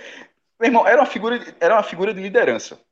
E tem, e, e isso eu tô falando, tem, tem seus vários problemas, mas estou falando que quando ele vai para o poder, ó, tá, tá subindo um cara que consegue falar e a maioria das pessoas vão dar, vão falar alguma coisa, que é um cara que tá, no caso, tinha quase 30 anos naquela briga, numa, numa briga sindical, numa briga é, do, do trabalhador. Depois, aí como eu falo, vem Dilma, e agora vem um cara que não é porra nenhuma, velho. Era Ele era uma figura, ele do era uma CQC. figura, figura, É um figura cara que do nunca, CQC. é um, exatamente, é um cara que Bobo da corte do Nunca. CQC. que não é um cara que nunca, em nenhum momento, porra, bicho, esse cara aí, eu dá uma chance pra esse cara, porra. Dá uma chance pra esse cara aí, que esse cara. Não, porra. O Brasil elegeu uma piada, porra. O Brasil elegeu uma piada, mas é beleza, Cássio, como o Fred se falou. não é fosse o Fred- é- CQC Fred, ah, mas é como você falou, rapidinho, é como você falou. A piada, Dilma, meu irmão, elegeu Dilma e elegeu uma piada também. Não tem que ficar falando só Bolsonaro, não. Elegeu uma piada também, de, de- e sobre detalhe, reelegeu. E reelegeu. Mas no caso, no caso de Bolsonaro, eleger, beleza, é isso, que é isso que eu tô falando. O problema de Dilma já foi a reeleição. A eleição, beleza, acreditava isso. Continuidade né, do é- projeto de É, exatamente, é a gente tá, exatamente, sobretudo o primeiro ano, sobretudo a primeira eleição. A segunda já foi completamente, é, foi toda inclusive em cima de uma mentira que era que o, que o país não estava entrando, saindo do trilho como estava. Nesse caso agora, a gente está em março de 2020 e alguém, veja, em março de 2020, depois de o que já era Bolsonaro e depois do que foi Bolsonaro nesse um ano e três meses, e o cara ainda diz que é bolsonarista. Porra, meu irmão, isso é uma vergonha alheia, assim, que, meu Deus do céu. Infelizmente, eu tenho um parente que é assim também, como todo mundo deve ter também. Mas, assim, é uma vergonha alheia que jamais, graças a Deus, vou- eu vou carregar, velho. Assim, é, já tive muito voto merda, votei em Aécio, porra. Mas, mas aquele negócio, o, voto, voto em Aécio, me arrependi na hora, porra. Muito rapidamente. É isso que eu tô falando. Passou um ano e três meses e as pessoas não estão arrependidas ainda. As pessoas estão sustentando isso. É Os bolsonaristas, os, os bolsonaristas, mas tem muita gente já Não, então, muita, mas muita os gente caras. Não, mas, eu- mas eu tô me referindo ao cara que, que, que, como o Fred falou, o cara que, que durante a campanha. que- porra, teve gente que diz: eu sou robô de Bolsonaro, eu sou caixa 2 do Bolsonaro, É foda, é eu foda. sou Bolsonaro. É, é, é, cara- que vergonha. É o, cara que, alheia, é o cara que acabou de falar. É o cara que, é o cara que perde É o cara que não tem dinheiro pra comprar no Madeiro, mas tá achando lá essa declaração do Madeiro. Aí, do cara do aí, vez em Madeiro. quando os É, caras é, descem é. vêm pra cima encher o saco, como se eu fizesse alguma questão de ter uma pessoa assim próxima, meu irmão, assim, não, porra, claro que não, velho. Quem é que quem é que você aperta, claro, quem é que quer fazer questão de ter gente dessa forma por perto, meu irmão? Ninguém, porra. Não é, tem bicho, amor? é, Não tem amor próprio, né? não tem amor próprio nenhum, porra. É E, ô, João, eu nem sou muito, sabe, João, de fazer assim, ah, é, Lobão é Bolsonaro, para de ouvir Lobão. É, o Habibs é Bolsonaro, para de comer no Habibs. Mas no Madeiro eu não frequento mais, não. No Madeiro, me desculpe. Eu não Até porque, até porque, eu já até porque se você, se você for deixar de fazer. parcela que eu não sei nem onde fica. Ah, eu nunca fui, eu, também, eu nunca fui no Madeiro. Até porque, assim, na verdade, se você deixar de fazer todas essas, essas concessões, eu não vou no. Você deixa de comprar, você deixa de comer, porque praticamente tem muita, é, é, é, muitos empresários apoiaram o Bolsonaro. Assim, o problema não, é como a gente tá falando, não é apoiar Bolsonaro, é, é, é apoiar, é, não é apoiar na época da eleição, é continuar é, é, e adotar um discurso como esse, pô, um discurso O do nazista. Madeiro independe de Bolsonaro, não é por causa de Bolsonaro. Exatamente. É, ele, nem ele- Bolsonaro, nem Bolsonaro falou isso diretamente. Exato. O cara falar É. isso diretamente é foda, porra. Diretamente. É pra se fuder. Esse é cara, foda- esse cara, João deu um exemplo muito bom. Esse cara falaria isso também das pessoas que não comem no madeiro. Você que nunca comeu no madeiro e, é- e esse pensamento, ele poderia falar, ó, é uma turma que não tá aí, ó, que não tem dinheiro para contribuir para a economia. Pra quê? Não precisa não. Porque esse mesmo pensamento que as pessoas estão tendo com os idosos, teriam com os moradores de rua, seja qual fosse a idade deles. Imagina se a gente tivesse tendo um surto de uma epidemia que só matasse morador de rua. Deixa, deixa ela morrer. E até, e, da- e, e, e até a gente quer até agradecer. E, a- a pra igreja, lotar a igreja, lotar a igreja pra agradecer a Se bênção. os caras estão falando disso, de idosos, de idosos, imagina o que falariam de moradores de rua. Que, que não fazem a roda da economia girar sob hipótese alguma, porque o idoso faz. Faz, o idoso recebe faz, aposentadoria, sustenta Exatamente. a família. Eu Exatamente. fui um cara, eu fui um cara que durante bom- boa parte da minha vida, minha casa, quatro pessoas só tinham como fonte de renda garantida a aposentadoria da minha avó. E era aposentadoria pequena. Durante boa parte da minha vida, todo ou 80% do dinheiro que circulava na minha casa era da aposentadoria da minha avó. Que hoje, corrigida, não é de dois mil reais. Hoje, essa aposentadoria dela não é de dois mil reais. Claro que houve uma desvalorização muito grande. Estou falando de final dos anos 80 e início dos anos 90. Na época, eu acho que talvez tivesse uma, uma, uma valorização que significasse mais do que 2 mil significa hoje. Ou não, Fred. Ou, ou na época todo mundo era mais apertado. Na É, época, também. uma- um litro de Coca- um litro de Coca-Cola alimentava a família todinha. Hoje um litro de Coca-Cola dá pra uma pessoa. Só no final de semana, né? E aqui É, eu vou pro supermercado agora e compro. É, que, o tempo era muito mais difícil pra todo mundo. É, dia desse eu fui pro supermercado e comprei três, três, três garrafas de 2 litros. Minha mãe fazia iogurte em casa. É, Iogurte. lá em casa também. Ela comprava, comprava coisa e é. fazia iogurte em casa. Eu já falei isso, lá em casa a gente já comeu soja. Meu avô comprava o, o as bordas dos queijos e dos presuntos que sobravam. E o supermercado vendia isso tranquilamente. Não era meu avô que ia lá implorar para vender a borda, não. Era um produto do supermercado. Você pega as bordas, né? Os restos, as partes que não cabem no. As partes mais grossas do presunto, mais grossas do queijo, você vende no saco. É o que o João falou, era outro país. Era outra realidade. E eu só queria fechar essa parte dizendo o seguinte: a gente fala de Roberto Justus, fala de Olavo de Carvalho, fala do cara do Madeiro, mas vamos dar espaço também para quem fala o oposto. Eu queria aqui ler uma tuitada de Braulio Bessa, porque eu acho que é isso que tem que estar incutido na cabeça da, das pessoas. Ele fala o seguinte: fui assalariado dos 18 aos 30 anos. A maioria desse tempo ganhando um salário mínimo por mês. Hoje eu tenho cinco funcionários. Todos estão em casa. Todos estão recebendo seu salário de forma integral. Enquanto tiver feijão no meu prato, vai tendo deles. É isso, porra. O cara é do isso, Madeiro. Pô. O cara é do Madeiro. Pessoa e não como número, pô. O cara do Madeiro e qualquer outro, depois pode perder muito dinheiro na crise. Quando a crise acabar, o Madeiro vai continuar sendo um puta sanduíche. E as pessoas vão lá e vão comer o sanduíche do cara de novo. E ele vai fazer os milhões de reais dele de novo. Tá? Então, porra, deixa a crise. Não, não precisamos, assim, é, é, é, sacrificar vidas para não viver uma crise. A gente pode viver uma recessão. Sabe? Enfim, a gente pode viver com menos. Esse testemunho que o João falou é legal. Porra, a gente já viveu com uma garrafa de um litro de Coca-Cola no final de semana para a família inteira. E agora, se a gente chegar em casa e não tiver dois litros de Coca-Cola, a gente não aceita. Eu acho que é preciso realmente deixar. Eu lembro, eu lembro de quando lançou a garrafa de 1,250, que já foi um negócio, meu irmão, velho. Exatamente, era 250 a mais, 250 mil a mais. Era, era, era um copo a mais. Um copo a mais. Um copo a mais, exatamente. 1,250, então. Esse depoimento realmente são, são é, muito determinantes. Fred, você falou que a gente pode viver uma recessão, a gente viveu várias recessões. Várias, várias recessões. Talvez a gente nunca tenha vivido uma desse porte, talvez a nossa geração nunca tenha sentido tanto na pele. Certamente é, tem indícios de que vai ser é, mais duro do que a de 2008, apesar de eu aqui na minha ignorância fazer uma leitura um pouco diferente, porque eu imagino que a gente está vendo aí, né? Tem dinheiro, os países têm dinheiro. A, a Alemanha tá, tá injetando trilhões de dólares na, na, na economia dela, os Estados Paulo Unidos Guedes quase 2 quebrando. trilhões. Então, assim, que a Alemanha estava é mal.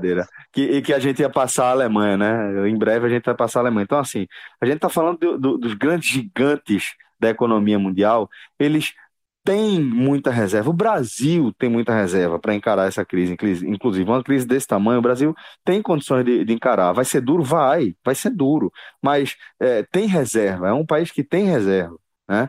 que, que administra as suas dívidas. É, gigante, como eu estou falando aqui, é, Coreia do Sul, China, Alemanha, é, eventualmente Rússia, apesar de viver um momento é, muito nacionalismo, né? É, olhando muito para o próprio mercado, mas a gente vai ver é, muita grana sendo injetada na economia para recuperar a economia, porque ela precisa ser recuperada. A galera vai tirar das reservas para jogar dinheiro para dentro da economia, não tem muito o que fazer, não. Então, a gente vai é, conseguir é, reverter essa reversão. Certamente a gente vai conseguir reverter essa reversão. Agora, se tem um negócio que o dinheiro não resolve, que tipo, não é só os Estados Unidos injetar trilhões de dólares, ou Alemanha, ou China, ou Coreia, ou Japão, é, e que, que, que, não, vamos injetar aqui que resolveu. É a, é a questão do contágio do coronavírus. Isso realmente é uma coisa que a gente precisa tratar como prioritário desde já, é, continuar tratando, né, que já está sendo tratado ainda bem, é, desde já, justamente para a gente poder, é, em breve, poder cuidar da economia. Celso, Fred. deixa eu passar então outros Pronto, pontos isso. que foram mais diretamente ligados ao coronavírus. Um já foi debatido por nós ontem, tá? e o vídeo foi retirado do ar. Bem interessante isso. O Twitter retirou todos esses vídeos, né? aquela sacanagem com o vídeo de Drauzio e o de Olavo Cavalho. Então ele entrou Podia no. suspender as contas, né? Suspender as contas, dar um castigo assim, uma, uma semaninha assim. Podia ter. O Olavo, que não entrou no de ontem, mas quem ouviu o programa falou, a gente vai logo antecipar, porque ele vai entrar no da segunda-feira, de fato, ele entrou, tá? É, e outro ponto direto é o David Wip, né, secretário de Saúde de São Paulo, que testou positivo para o coronavírus. É um cara que já apareceu em várias entrevistas ao lado de Dória e ao lado de Bruno Covas. E isso tem gerado uma preocupação muito grande das pessoas, porque Covas né, vive um tratamento de câncer extremamente difícil e delicado, e as pessoas estão bem preocupadas com ah, o risco né, do prefeito de São Paulo ter contraído o coronavírus. Essa resposta deve aparecer em breve, mas acabou gerando muitas buscas em torno é, do de UIP, né? Então esses foram os termos mais diretamente ligados ao coronavírus do Google Trends. Outros são indiretamente ligados, como por exemplo o Google Sala de Aula e os cursos online. Mas calma, Foram... cursos online qual? O da MP ou. Não, gratuitos, gratuitos. Certo. certo. As pessoas tentando, né, procurando cursos, e porque o Google lançou esse serviço também. Então, uhum. às vezes as buscas, as pessoas querem chegar nesse do Google, que é uma novidade, e buscam por, por curso gratuito online, né, que ficou até uhum. na frente do próprio Google Sala de Aula. é, outros termos que são todos os dias estão na lista é Caixa Econômica Federal, que é a busca por informações relacionadas aos 200 reais, é, que foi aquele primeiro pacote anunciado por Bolsonaro e pelo ministro da Economia, por Paulo Guedes. Os outros termos, tá? É, eles, a gente pode considerar que são é, indiretamente ligados. Fim da Estampa, novela que substitui Amor de Mãe. 35 pontos. Largou com 35, foi? 35 pontos. A turma em casa, pô. A turma tá em casa e. Vale e o Jornal Nacional tá entregando vale, muito alto. Vale é. a pena. Sim, mas a turma podia desligar, né? É, turma... Ah, desliga. Ah, diga, não. Conta aí. Tri, tri, João, veja, veja só, não tente minimizar, não. 35 pontos. Não, tô me dizendo, é não, eu tô não, entendendo. Não, eu, eu tô entendendo o fato. Eu Você vai entender melhor agora. 35 pontos é uma audiência alta para novelas de sucesso na faixa. Porque nem todas as novelas. A, a novela das 21 horas, antiga faixa das 8, é, é, é, é, o filé da Globo. Mas de vez em quando isso é uma coisinha ruim. Quando sai uma novela boa, entre 35 e 40 pontos, 40, em 39, né? Que quando chega 40 é cavalinhos, mas de 35 a 39 pontos é uma novela ótima. É, essa finish, finish, uma reapresentação é porque tá todo mundo dentro de casa também, tem uma expectativa, a Globo fazer é, aquele negócio que a Globo consegue fazer uma reapresentação, ser algo, um evento, é impressionante, mas é, uma reapresentação, uma novela que passou há 10 anos, 9 anos, que é de 2011, ter 35 pontos, é uma cavalice. Vale a jogo pena ver de novo jogo, no horário nobre. Jogo da seleção brasileira, 30, é, quando dá 35 pontos, é de eliminatórias com 1 a 1 no, no intervalo. Galvão, é quando o Galvão fala o Brasil todo tá chegando, o Brasil todo tá. Pronto, pronto é, na hora que ele se empolga, quando ele recebe é, o número. Não, isso aí é quando tá beirando 40 pontos. Quando fala é todo mundo na Globo, aí a galera tá rindo por fora, aí é 45. é 45. Quando, fala, tá, quando tá todo mundo se ligando na Globo, não chegou em 40, não. Quando fala que é todo mundo ligado na Globo, é cavalice. Quando tá ligado, é do jeito que você falou. É do jeito que você falou. 35, é, bicho, Brasil Coreia do Sul, amistosinho, não, não, não, não, chega nem, nem, nem um cheiro dessa audiência. Meu irmão, o, que essa novela, o que essa novela fez hoje foi uma cavalice. A minha pergunta é a seguinte: você assistiu? Demais. E, veja, veja só, e fiquei impressionado como a sociedade muda rápido, meu irmão. Vocês não viram, não, né? Eu vi um pedaço, Velho, eu acordei e tava. Eu não vi, eu não vi, não, vi, não. Ela. Bicho, bicho. É tipo a conversa de, de Didi que Fred tava falando no programa de ontem. No, é, meu irmão, não, muita coisa ali já não passa nunca mais. É, a personagem principal, ela atende pelo nome de Pereirão, certo? A atriz Isso. é muito famosa, mas é. agora me, me tá escapando o nome. É, ela é a protagonista da novela. Ela é Lília mãe de três Cabral. filhos. Lília Cabral. Trabalhou muito bem, ela é mãe de três filhos, né? E eu não sei se é viúva ou separada na novela, que já é avó. E ela, e ela, ela faz tudo. Ela é, é encanamento, troca pneu de carro. Meu irmão, tá entendendo?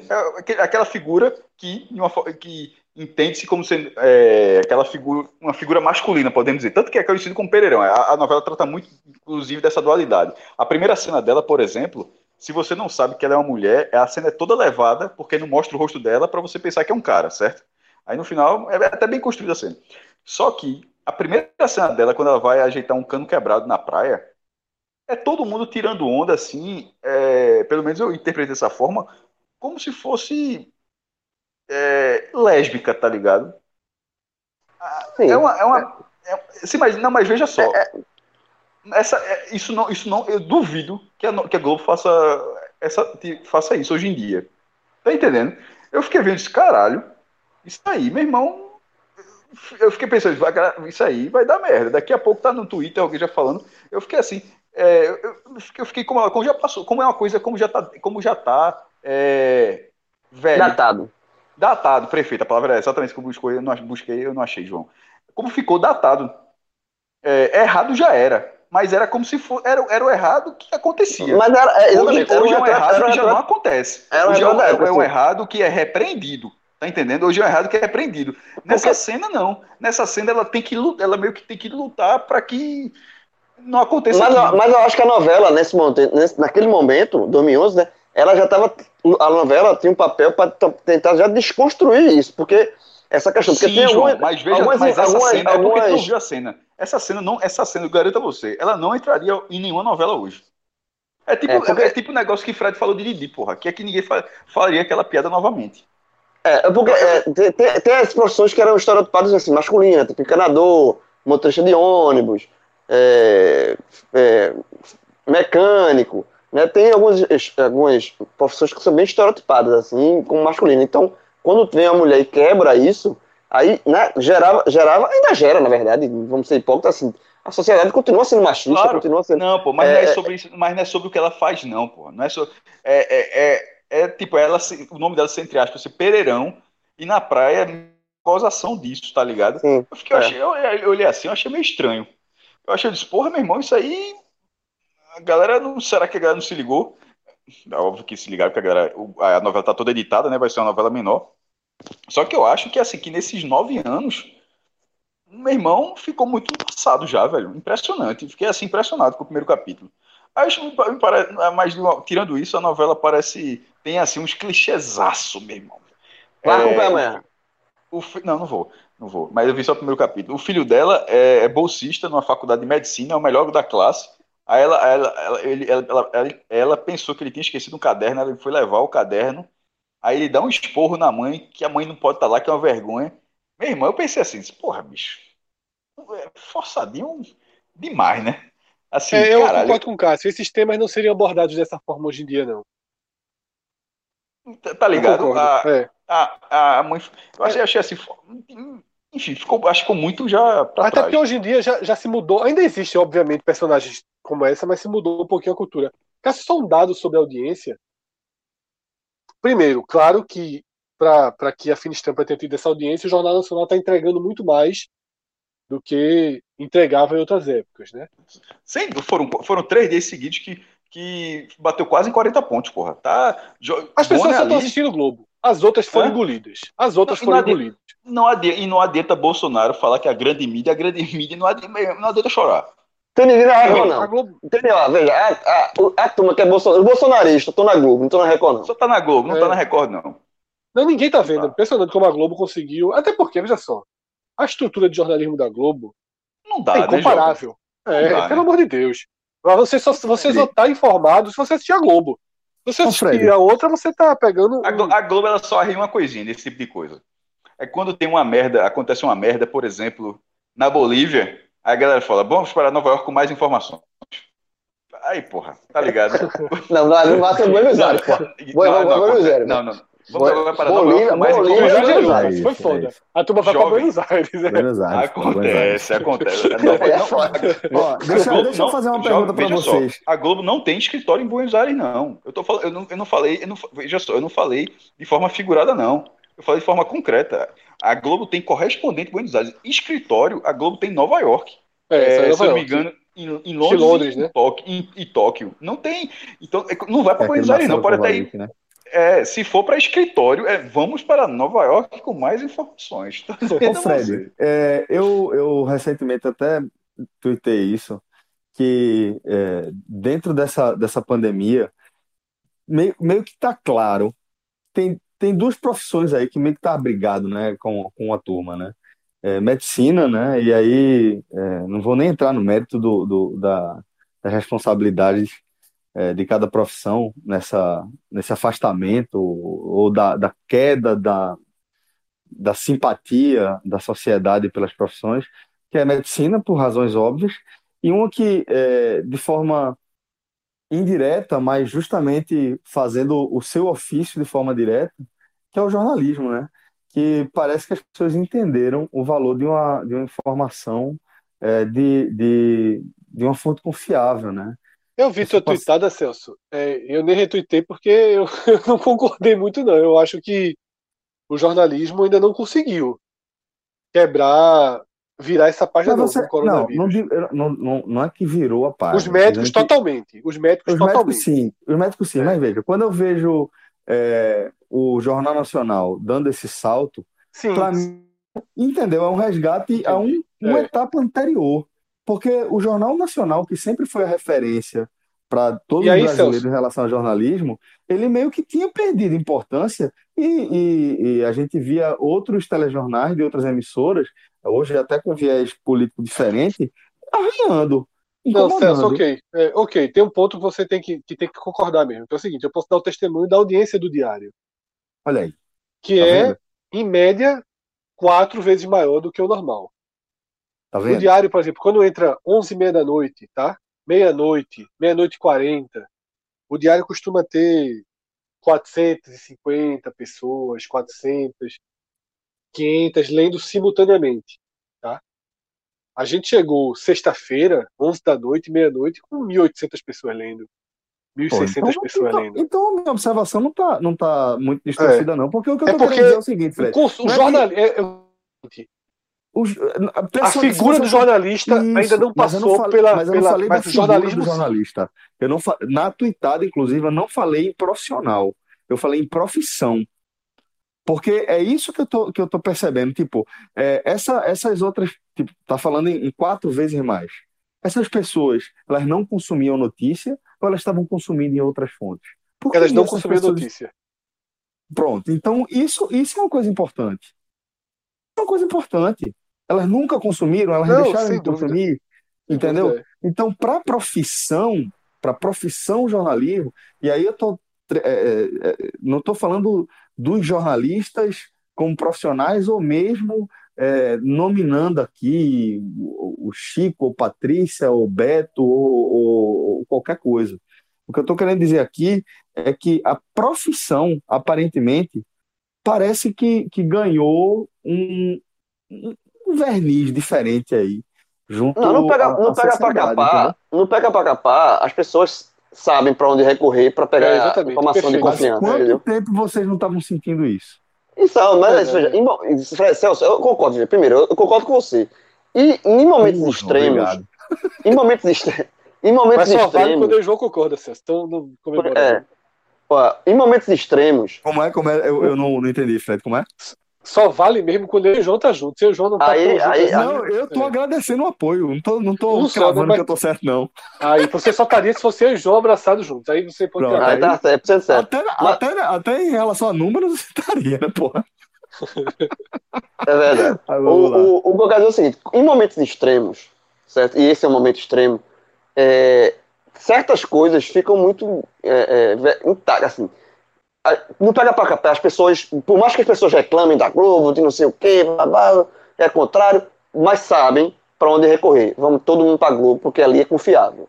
O Jornal Nacional é um jornal sério, é confiável, você vai lá, sabe? Então, assim, caem as máscaras, todas as máscaras caem nesses momentos de, de, de, de extremidade. A conversa É. merda, a turma dá descarga na conversa merda, né? Dá descarga, exatamente. Quando, quando- e cai as máscaras, por exemplo, correto, sem querer voltar ao assunto madeiro, mas assim, aperta, você mostra a sua verdadeira face, sabe? O cara do madeira é isso aqui, ó. Aquela, aquele trailer bonitinho que passa no, no- antes do filme, no cinema, que eu conheci madeira pelos trailers antes do cinema. Tá lá, o cara todo treino bonitinho, o cara todo bonzinho. Só é, trabalho não. com madeira ali. Exatamente. Mas no, aquele treino é uma, uma- beleza, né? Ajuda todo mundo, é uma, empresa massa. Mas não pega pra capar, o dono do Madeiro mostrou quem ele é. A verdadeira face tá ali. Pá. O cara que só pensa em número. Não pega pra capar. O cara que fala, fala mal do jornalismo, que o jornalista, o jornalismo morreu, que é tudo mentiroso, que é melhor se formar pela, pelo WhatsApp mesmo. Mentira. Na hora que pega pra capar, vai. Você vai correr 13, pra, 13 pra Globo para saber exatamente 3.1, exatamente, para saber é, pegar informação confi- é, confiável. É isso. No- no- na extremidade, no, quando você está contra a parede, você recorre a quem você confia. E aí, voltando para a lista, tá? Um termo que me chamou a atenção, mas foi explicado quando eu cliquei. Freud é uma série Netflix, que parece que acaba de estrear. Uma série sobre o psicanalista, né? E, obviamente, o termo mais buscado do dia, disparado, muito acima de qualquer coisa ligada ao coronavírus, é o bom e velho Big Brother. Afinal, quando se forma o paredão, existem duas buscas violentíssimas. A busca pelo G-Show, para que as pessoas votem, e a busca pela enquete do UOL, para as pessoas saberem mais ou menos como é que está a linha de votação dos seres humanos, né? já que agora a gente também trabalha com bot. O UOL ali é o índice Dow Jones, meu irmão, do, do Big Brother, velho. Aí é, o... é ali que a turma sabe pra onde vai. Eu não. Daniel vai sair, né? Daniel vai sair? Veja Isso, só. agora, Nesse momento, é, só ele não sabe. E algumas pessoas da casa. Porque não, a é casa outra- hoje, a ca- essa é a casa mais Mas veja só, tá mais próprio a- jogo a da história. dele tá mais definida do que a de Vitor Hugo, porra. Tá muito mais. Eu já tô pensando na piadinha do diário amanhã, pra tu ter ideia. já tô- Eita, repetir piada é uma merda. Então, por isso mesmo, já tô pensando na nova. Mas, mas vale. É. Aquela outra, aquela outra, aquela outra rendeu demais. Ve- Veja só, vai ser, tudo ali vai ser fantástico. A galera não tá preparada. Meu irmão, Chico Barney, Teve uma, Vou deixar pessoa que indicação. disse, teve uma pessoa que que ia sair era Daniel. Indi- Indicação, eu já dediquei. Chico Barney, o perfil do cara é muito bom. Velho, o cara falou disso, ó, é dia de branco, amanhã, Réveillon. Isso é um evento, pô. Não, amanhã vai ser delicioso. Eu tava, é eu tava explicando hoje. porra. Minha esposa não assiste, eu tava explicando. Se amanhã o cara começar, o cara começa no Globoplay 8 da noite. É igual pré-jogo, o cara vai Big, tranquilo. Bro- Big Brother não é pelo ódio. O cara não assiste pelo ódio. Totalmente. É, é o paredão do Não, ódio. é- Então, exatamente. E amanhã é de dia fora, porra. Agora, é uma casa. Hoje, hoje Thiago Life fez aquela dinâmica, né? Deles apostarem As, quem vai sair. as mulheres com, com, com fly, porra. É É, aproveita a casa, é, é tipo quase assim, eu disse, ó, tu vai vazar amanhã, é o teu último dia, é hora de ir pra piscina, dar uma voltinha é hoje, você aproveita a casa. Porra, É foda. a galera tá com. Vai ser bonito demais, porra. Agora, eu recebi uma retweetada hoje de um cara acho que eu acho que nem me seguia, que eu ri demais da retweetada do cara, e de fato é isso que tem acontecido. Cara falou assim, meu irmão, a melhor coisa de parar o futebol foi os comentaristas de futebol virem comentar o Big Brother. Acrescentam muito. O cara botou acrescentam muito. Porque eu um acho que. que- Um cara mandou eu parar, disse, ó, que negócio de político, o cara disse, ó, é melhor tu ficar falando só de futebol e Big Brother. Eu olhei assim, disse, aí, aí, aí, aí eu fiz um post. eu, fiz, olha só. aí eu fiz um post. é, Eu peguei todas as narrações. Por sinal, o post ficou até legal, até O rendeu pra ócio que tu tava falando, né, maestro? O tédio que tu Como? tava falando, né? Oi? O tédio que tu falou no início do programa, né? Não, não foi nessa parte. O TED foi quando eu larguei o, quando eu larguei o computador. Nessa é quando o cara tá com o celular, o cara tá nervoso. É, o TED é mais quando, quando tá fora. Aí, esse aí eu fui pegando o, o lance lá de Prior, que ele ganhou a prova pra ficar. A galera fez cada, cada montagem fantástica, mano. Fantástica. Assim, encarado. De um jeito, velho. É, aí eu fui catando tudinho. Eu é, acho que eu achei, achei botei, aí fiz um post até rendeu. É, a de, de Rômulo Mendonça de, Mendonça, de Mensageiro do Caos, porra. Tá fantástico, meu irmão. Quando o cara, ele, na hora que ele tira o carro, ficou, meu irmão, ficou muito escroto, porra. Muito. Tem até tem narração do esporte, porra. Do o gol, o gol. É, Ele Duval, né? Esporte. Não, tem, não, tem, tem. Foram dois. Não, tem três, mas assim, esse, esse Durval foi o terceiro. Acabou de. Pô, já tava no ar. O que eu coloquei foi um de, é, o brasileiro 2007, a última rodada, 1x0 no Corinthians, que é o jogo do Sport ficar na primeira divisão, na razão do Costa. É, vai para Mena, Diego Souza levantou, André, meu irmão, é, não, é, é, igual, é idêntico, idêntico. O cara colocou assim, tá um encaixe muito bom. E o outro é o da Copa do Brasil. Tem o gol de Bruno Henrique da Libertadores. É, porra, André Reni, que é o narrador do esporte interativo, ele narrou no, no, no story dele, colocou no Twitter para colocar também, e disse que vai narrar ao vivo. Amanhã, o programa amanhã. todo. Amanhã. Irmão, veja que loucura, velho. O narrador, ele, aí ele tem uma comunidade assim, vocês acham que eu grito? Ele fala assim, vocês acham que eu grito? Vou dizer um negócio, esse Cássio. Pensa em cara. Pensa em cara que eu, que eu tinha antipatia anos e anos atrás, por causa da narração gritada dele. Que eu hoje acho um cara tá arretado esse André Rene. Esse cara é muito escroto, porra. Cara, primeiro, já gosto dele narrando. Já gosto dele narrando. Detalhe, vocês acham que eu grito, né? Beleza, segura aí um pouquinho. e aí, hoje teve, hoje teve um cacete violento, né? No, no, e foi durante o Multishow entre Thelma e, e Fly, meu irmão, 10 minutos Não tem um multishow aqui. É... é. Assina a porra do Globoplay aí, Cássio. Eu, já te, eu já te expliquei. Sete Cássio, dias aí, tranquilo. Vale a pena, Cássio. Cara, vale a pena, vale a pena. Agora mesmo tu desliga, em vez de dormir, tu vai ver como tá a casa, jovem.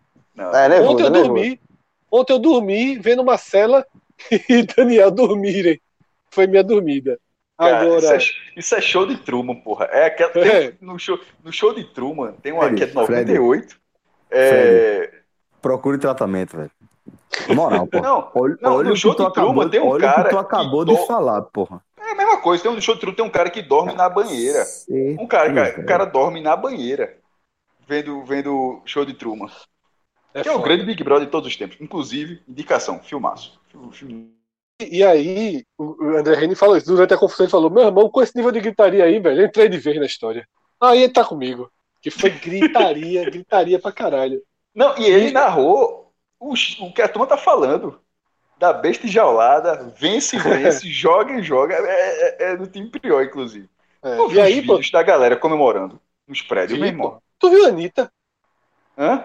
A Anitta enlouqueceu em casa. Vi, porra, tem vários, meu irmão. Tem vídeo de torcida, porra. Velho. Foda. Esse cara não faz a menor ideia que tá não, acontecendo a menor, a menor, menor ideia. Que... E, de fato, e de fato a paralisação do futebol ajudou demais, porque a turma só tem a turma quer uma competiçãozinha. De fato, é, só tem isso. isso é, não, isso não é de fato, não. Isso é assim. É muito além de ser de fato. É, é, a consequência imediata. É, Inclusive, gerou ciumeira a galera, a galera do Big Brother tá puta porque a turma do futebol chegou. A turma do futebol que, que não é leve, a turma do futebol que não é leve, já tá expulsando. só, meu bicho, a turma vem aqui com os negócios falando, só, bicho, a parada é o seguinte, velho. É, eu, eu tô tratando com o futebol há muito tempo, não tô torcendo pra porra nenhuma agora. Tu vai, ou tu, aí a galera, vou dar bloco, foda-se. A galera vai falar assim, foda-se. Hoje André Reni mesmo botou, terminou aquele negócio e falou: Man of the Match, Babu. A turma tá tratando de uma forma que nunca não, eu, eu, eu, eu, Não, a galera pegou essa contagem. Isso começou com o Prior. É porque tem um Man of the Match com o Prior. Mas aí, Exatamente, ele é. tava sendo Man of the Match, não, hoje foi Babu. Aí a galera mas hoje, hoje, foi Babu mesmo. Tu não viu isso não, porque foi só, só no Multishow. O que teve não, com ele? Teve, foi teve só no Multishow. Não, foi, foi, foi, só no show, foi só no foi show. Foi, foi explicando, foi explicando. Assistiram, não vi, não. Foi, expli foi explicando a mesma coisa. Quem vota, quem sai, quem, quem leva a maior votação e tal. E aí ele, voltou, ele disse que ia sair Ive, porque pelas coisas que fala, que ressoam para quem está fora da casa, pode ressoar mal, assim, tal, alguma coisa que ela. Não, que ela foi, o seguinte, foi, foi, o seguinte. É porque, por exemplo, todo mundo trata a Ive, Essa daí as tá outras pessoas votando, as outras pessoas votando, tá, então ela só faz festa, não sei o quê. Aí ele falou, ela fala muita coisa, sabe, me chamou de monstro, ela fala muita coisa, tem comportamento aqui dentro. Talvez quem esteja lá fora esteja vendo o que é, eu já percebi aqui. E eu vi uns, uns, comentários muito sérios e corretos em relação a isso. Que vai para aquela história: racismo só sabe quem sente. Exatamente. E só Babu falou, não foi explícito, não foi direto, mas só Babu falou desse comportamento de Eve. Que é quem tira a onda do pente, que é quem chama Exato. de monstro. Mas ela e sacou, assim, ela, ela, ela, sacou, ela, ela sacou depois. Ela sacou depois. Ela disse: ó, esse discurso de Babu, de Babu me fudeu. Mais ou menos isso. Ela, ela, ela, fez um resumo só. Me quebrou aí. Esse, esse, esse, esse, esse, é porque... cara, Disse, mas não, ela, ela sentiu, eu não, eu não, não, não foi exatamente nesse, nessa, nesse termo que eu tô falando aqui, mas ela comentou que o, termo, o que o Abu falou pra ela foi muito forte. Não, mas ela não vai ficar essa. Infelizmente, ela não tem como sair semana. Ela não. fica, o, ela o- fica, O, é. o outro, outro cara, o outro cara não existe. irmão, e, e, e pior falando, mandou uma do caralho. Aí Fly. Se não, eu vou sair, tu vai sair porra nenhuma. Meu irmão, o cara não sabe limpar a bunda, porra. Foi foda. tu tem filho, tem responsabilidade. Porra, desse cara aqui não sabe nem bunda. O cara não sabe limpar a bunda. E a Globo não colocou na edição de hoje. Eu achei que cortou na hora que ele ia falar. Achei uma sacanagem. Ah, Vocês viram a edição de hoje? Viram não, Vi né? não, vi não. Na- ele, ele- a, a, a edição foi exatamente na hora que ele, que ele ia falar isso. Eu acho que isso aí acabava a votação. Se a Globo não ter dado essa pipocada, não não. sabe levar a bunda é foda. Mas não deve saber mesmo, não. Aquele bicho não existe. Ai, caralho. Ô, ô, Juliano assado. Celso, Ei, acabou não. os pratos, Celso? Detalhe. Como é que tá a pilha de prata aí, Celso? Não, não, já, vou tá- três horas de- tempo. Três Não, horas de programa, porra. Não, cara, a preocupação, na, a preocupação na Porque- galera com aquele cara, né? É porque a turma, a turma escuta o programa da gente é, lavando, enxugando prato e eu, eu faço isso gravando. Mas tu lavasse os pratos da, da, da turma toda aí, né? Da vizinhança toda, né? Porque três horas de programa não, não. não pode, não pode, né, jovem? Então, se amanhã tem narração de André Henning, tem Man of the Bet, amanhã tem telecast, né? Fica à vontade. Amanhã, Não, amanhã, telecast. Amanhã. Não, fica à vontade. amanhã é- Pare- É, parece não. que o Lucas está disponível para apresentar também. O primeiro tema amanhã não é diário da quarentena, não. Começa o Agamenon já no, no clima de Se a, telecast. se, a, se a gente se preocupar com a audiência, isso aí é de uma obviedade assim. grande. Cássio, como é que foi teu dia? Rapaz, contei grilo, não sei É, o quê. Fiz um Vi um, post. falcão, vi um falcão ou algo parecido com isso hoje. Que eu olhei assim e viu, jovem? Um carcará, o nome disso. Não, não, não podia ser carcará também, mas achei que era maior. Preto, olhei- ponta da, da, da asa branca, é isso mesmo. É um carcará, eu, tudo olhei, demais. eu olhei assim, eu disse, meu amigo, É. ali é o piste, viu? Eu, eu Agora, Cássio, assim, o Aí cidadãozinho, Jovem, se for carcará, se for carcará, não trabalha com a picha não, senhor. Trabalha com outra coisa. é o? Carcará, carcará não, é, não, é, não é pequeno, não, mas na verdade tem, tem gavião que normalmente é menor que carcará. Não, eu falei Carcará é um falcão. bicho até meio É grande. porque, Falcão, porque é sim, aquele falcão é estilão, não faço a menor ideia do pássaro qual era, mas é tipo, carcará, falcão que você. É um carcará. Ali. Aí eu olhei assim, eu disse, não, não era azinho, não. Não era azinho, não. Era, Carcará, jovem, já, já diz a Lu, a música. Carcará pega, mata e come, jovem. nervoso. Cuidado, não. Mas gosta, deve gostar de alpiste. Qualquer passarinho gosta de alpiste. Gosta não. Menos os carnívoros. que pesado de rapina, né? Mas peraí, meu, o, o não é pra nada. Tipo, se não tiver um, um, um, um bichinho pra comer, não vai trabalhar com alpiste nunca. Diz que reza a lenda que sim, né?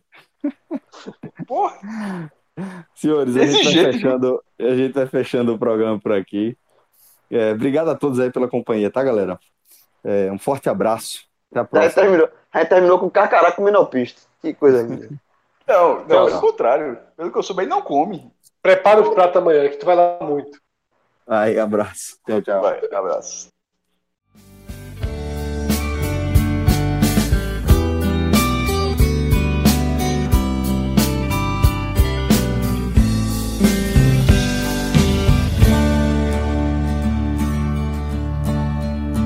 nossa história não está. final feliz. Teremos coisas bonitas pra contar. Hum.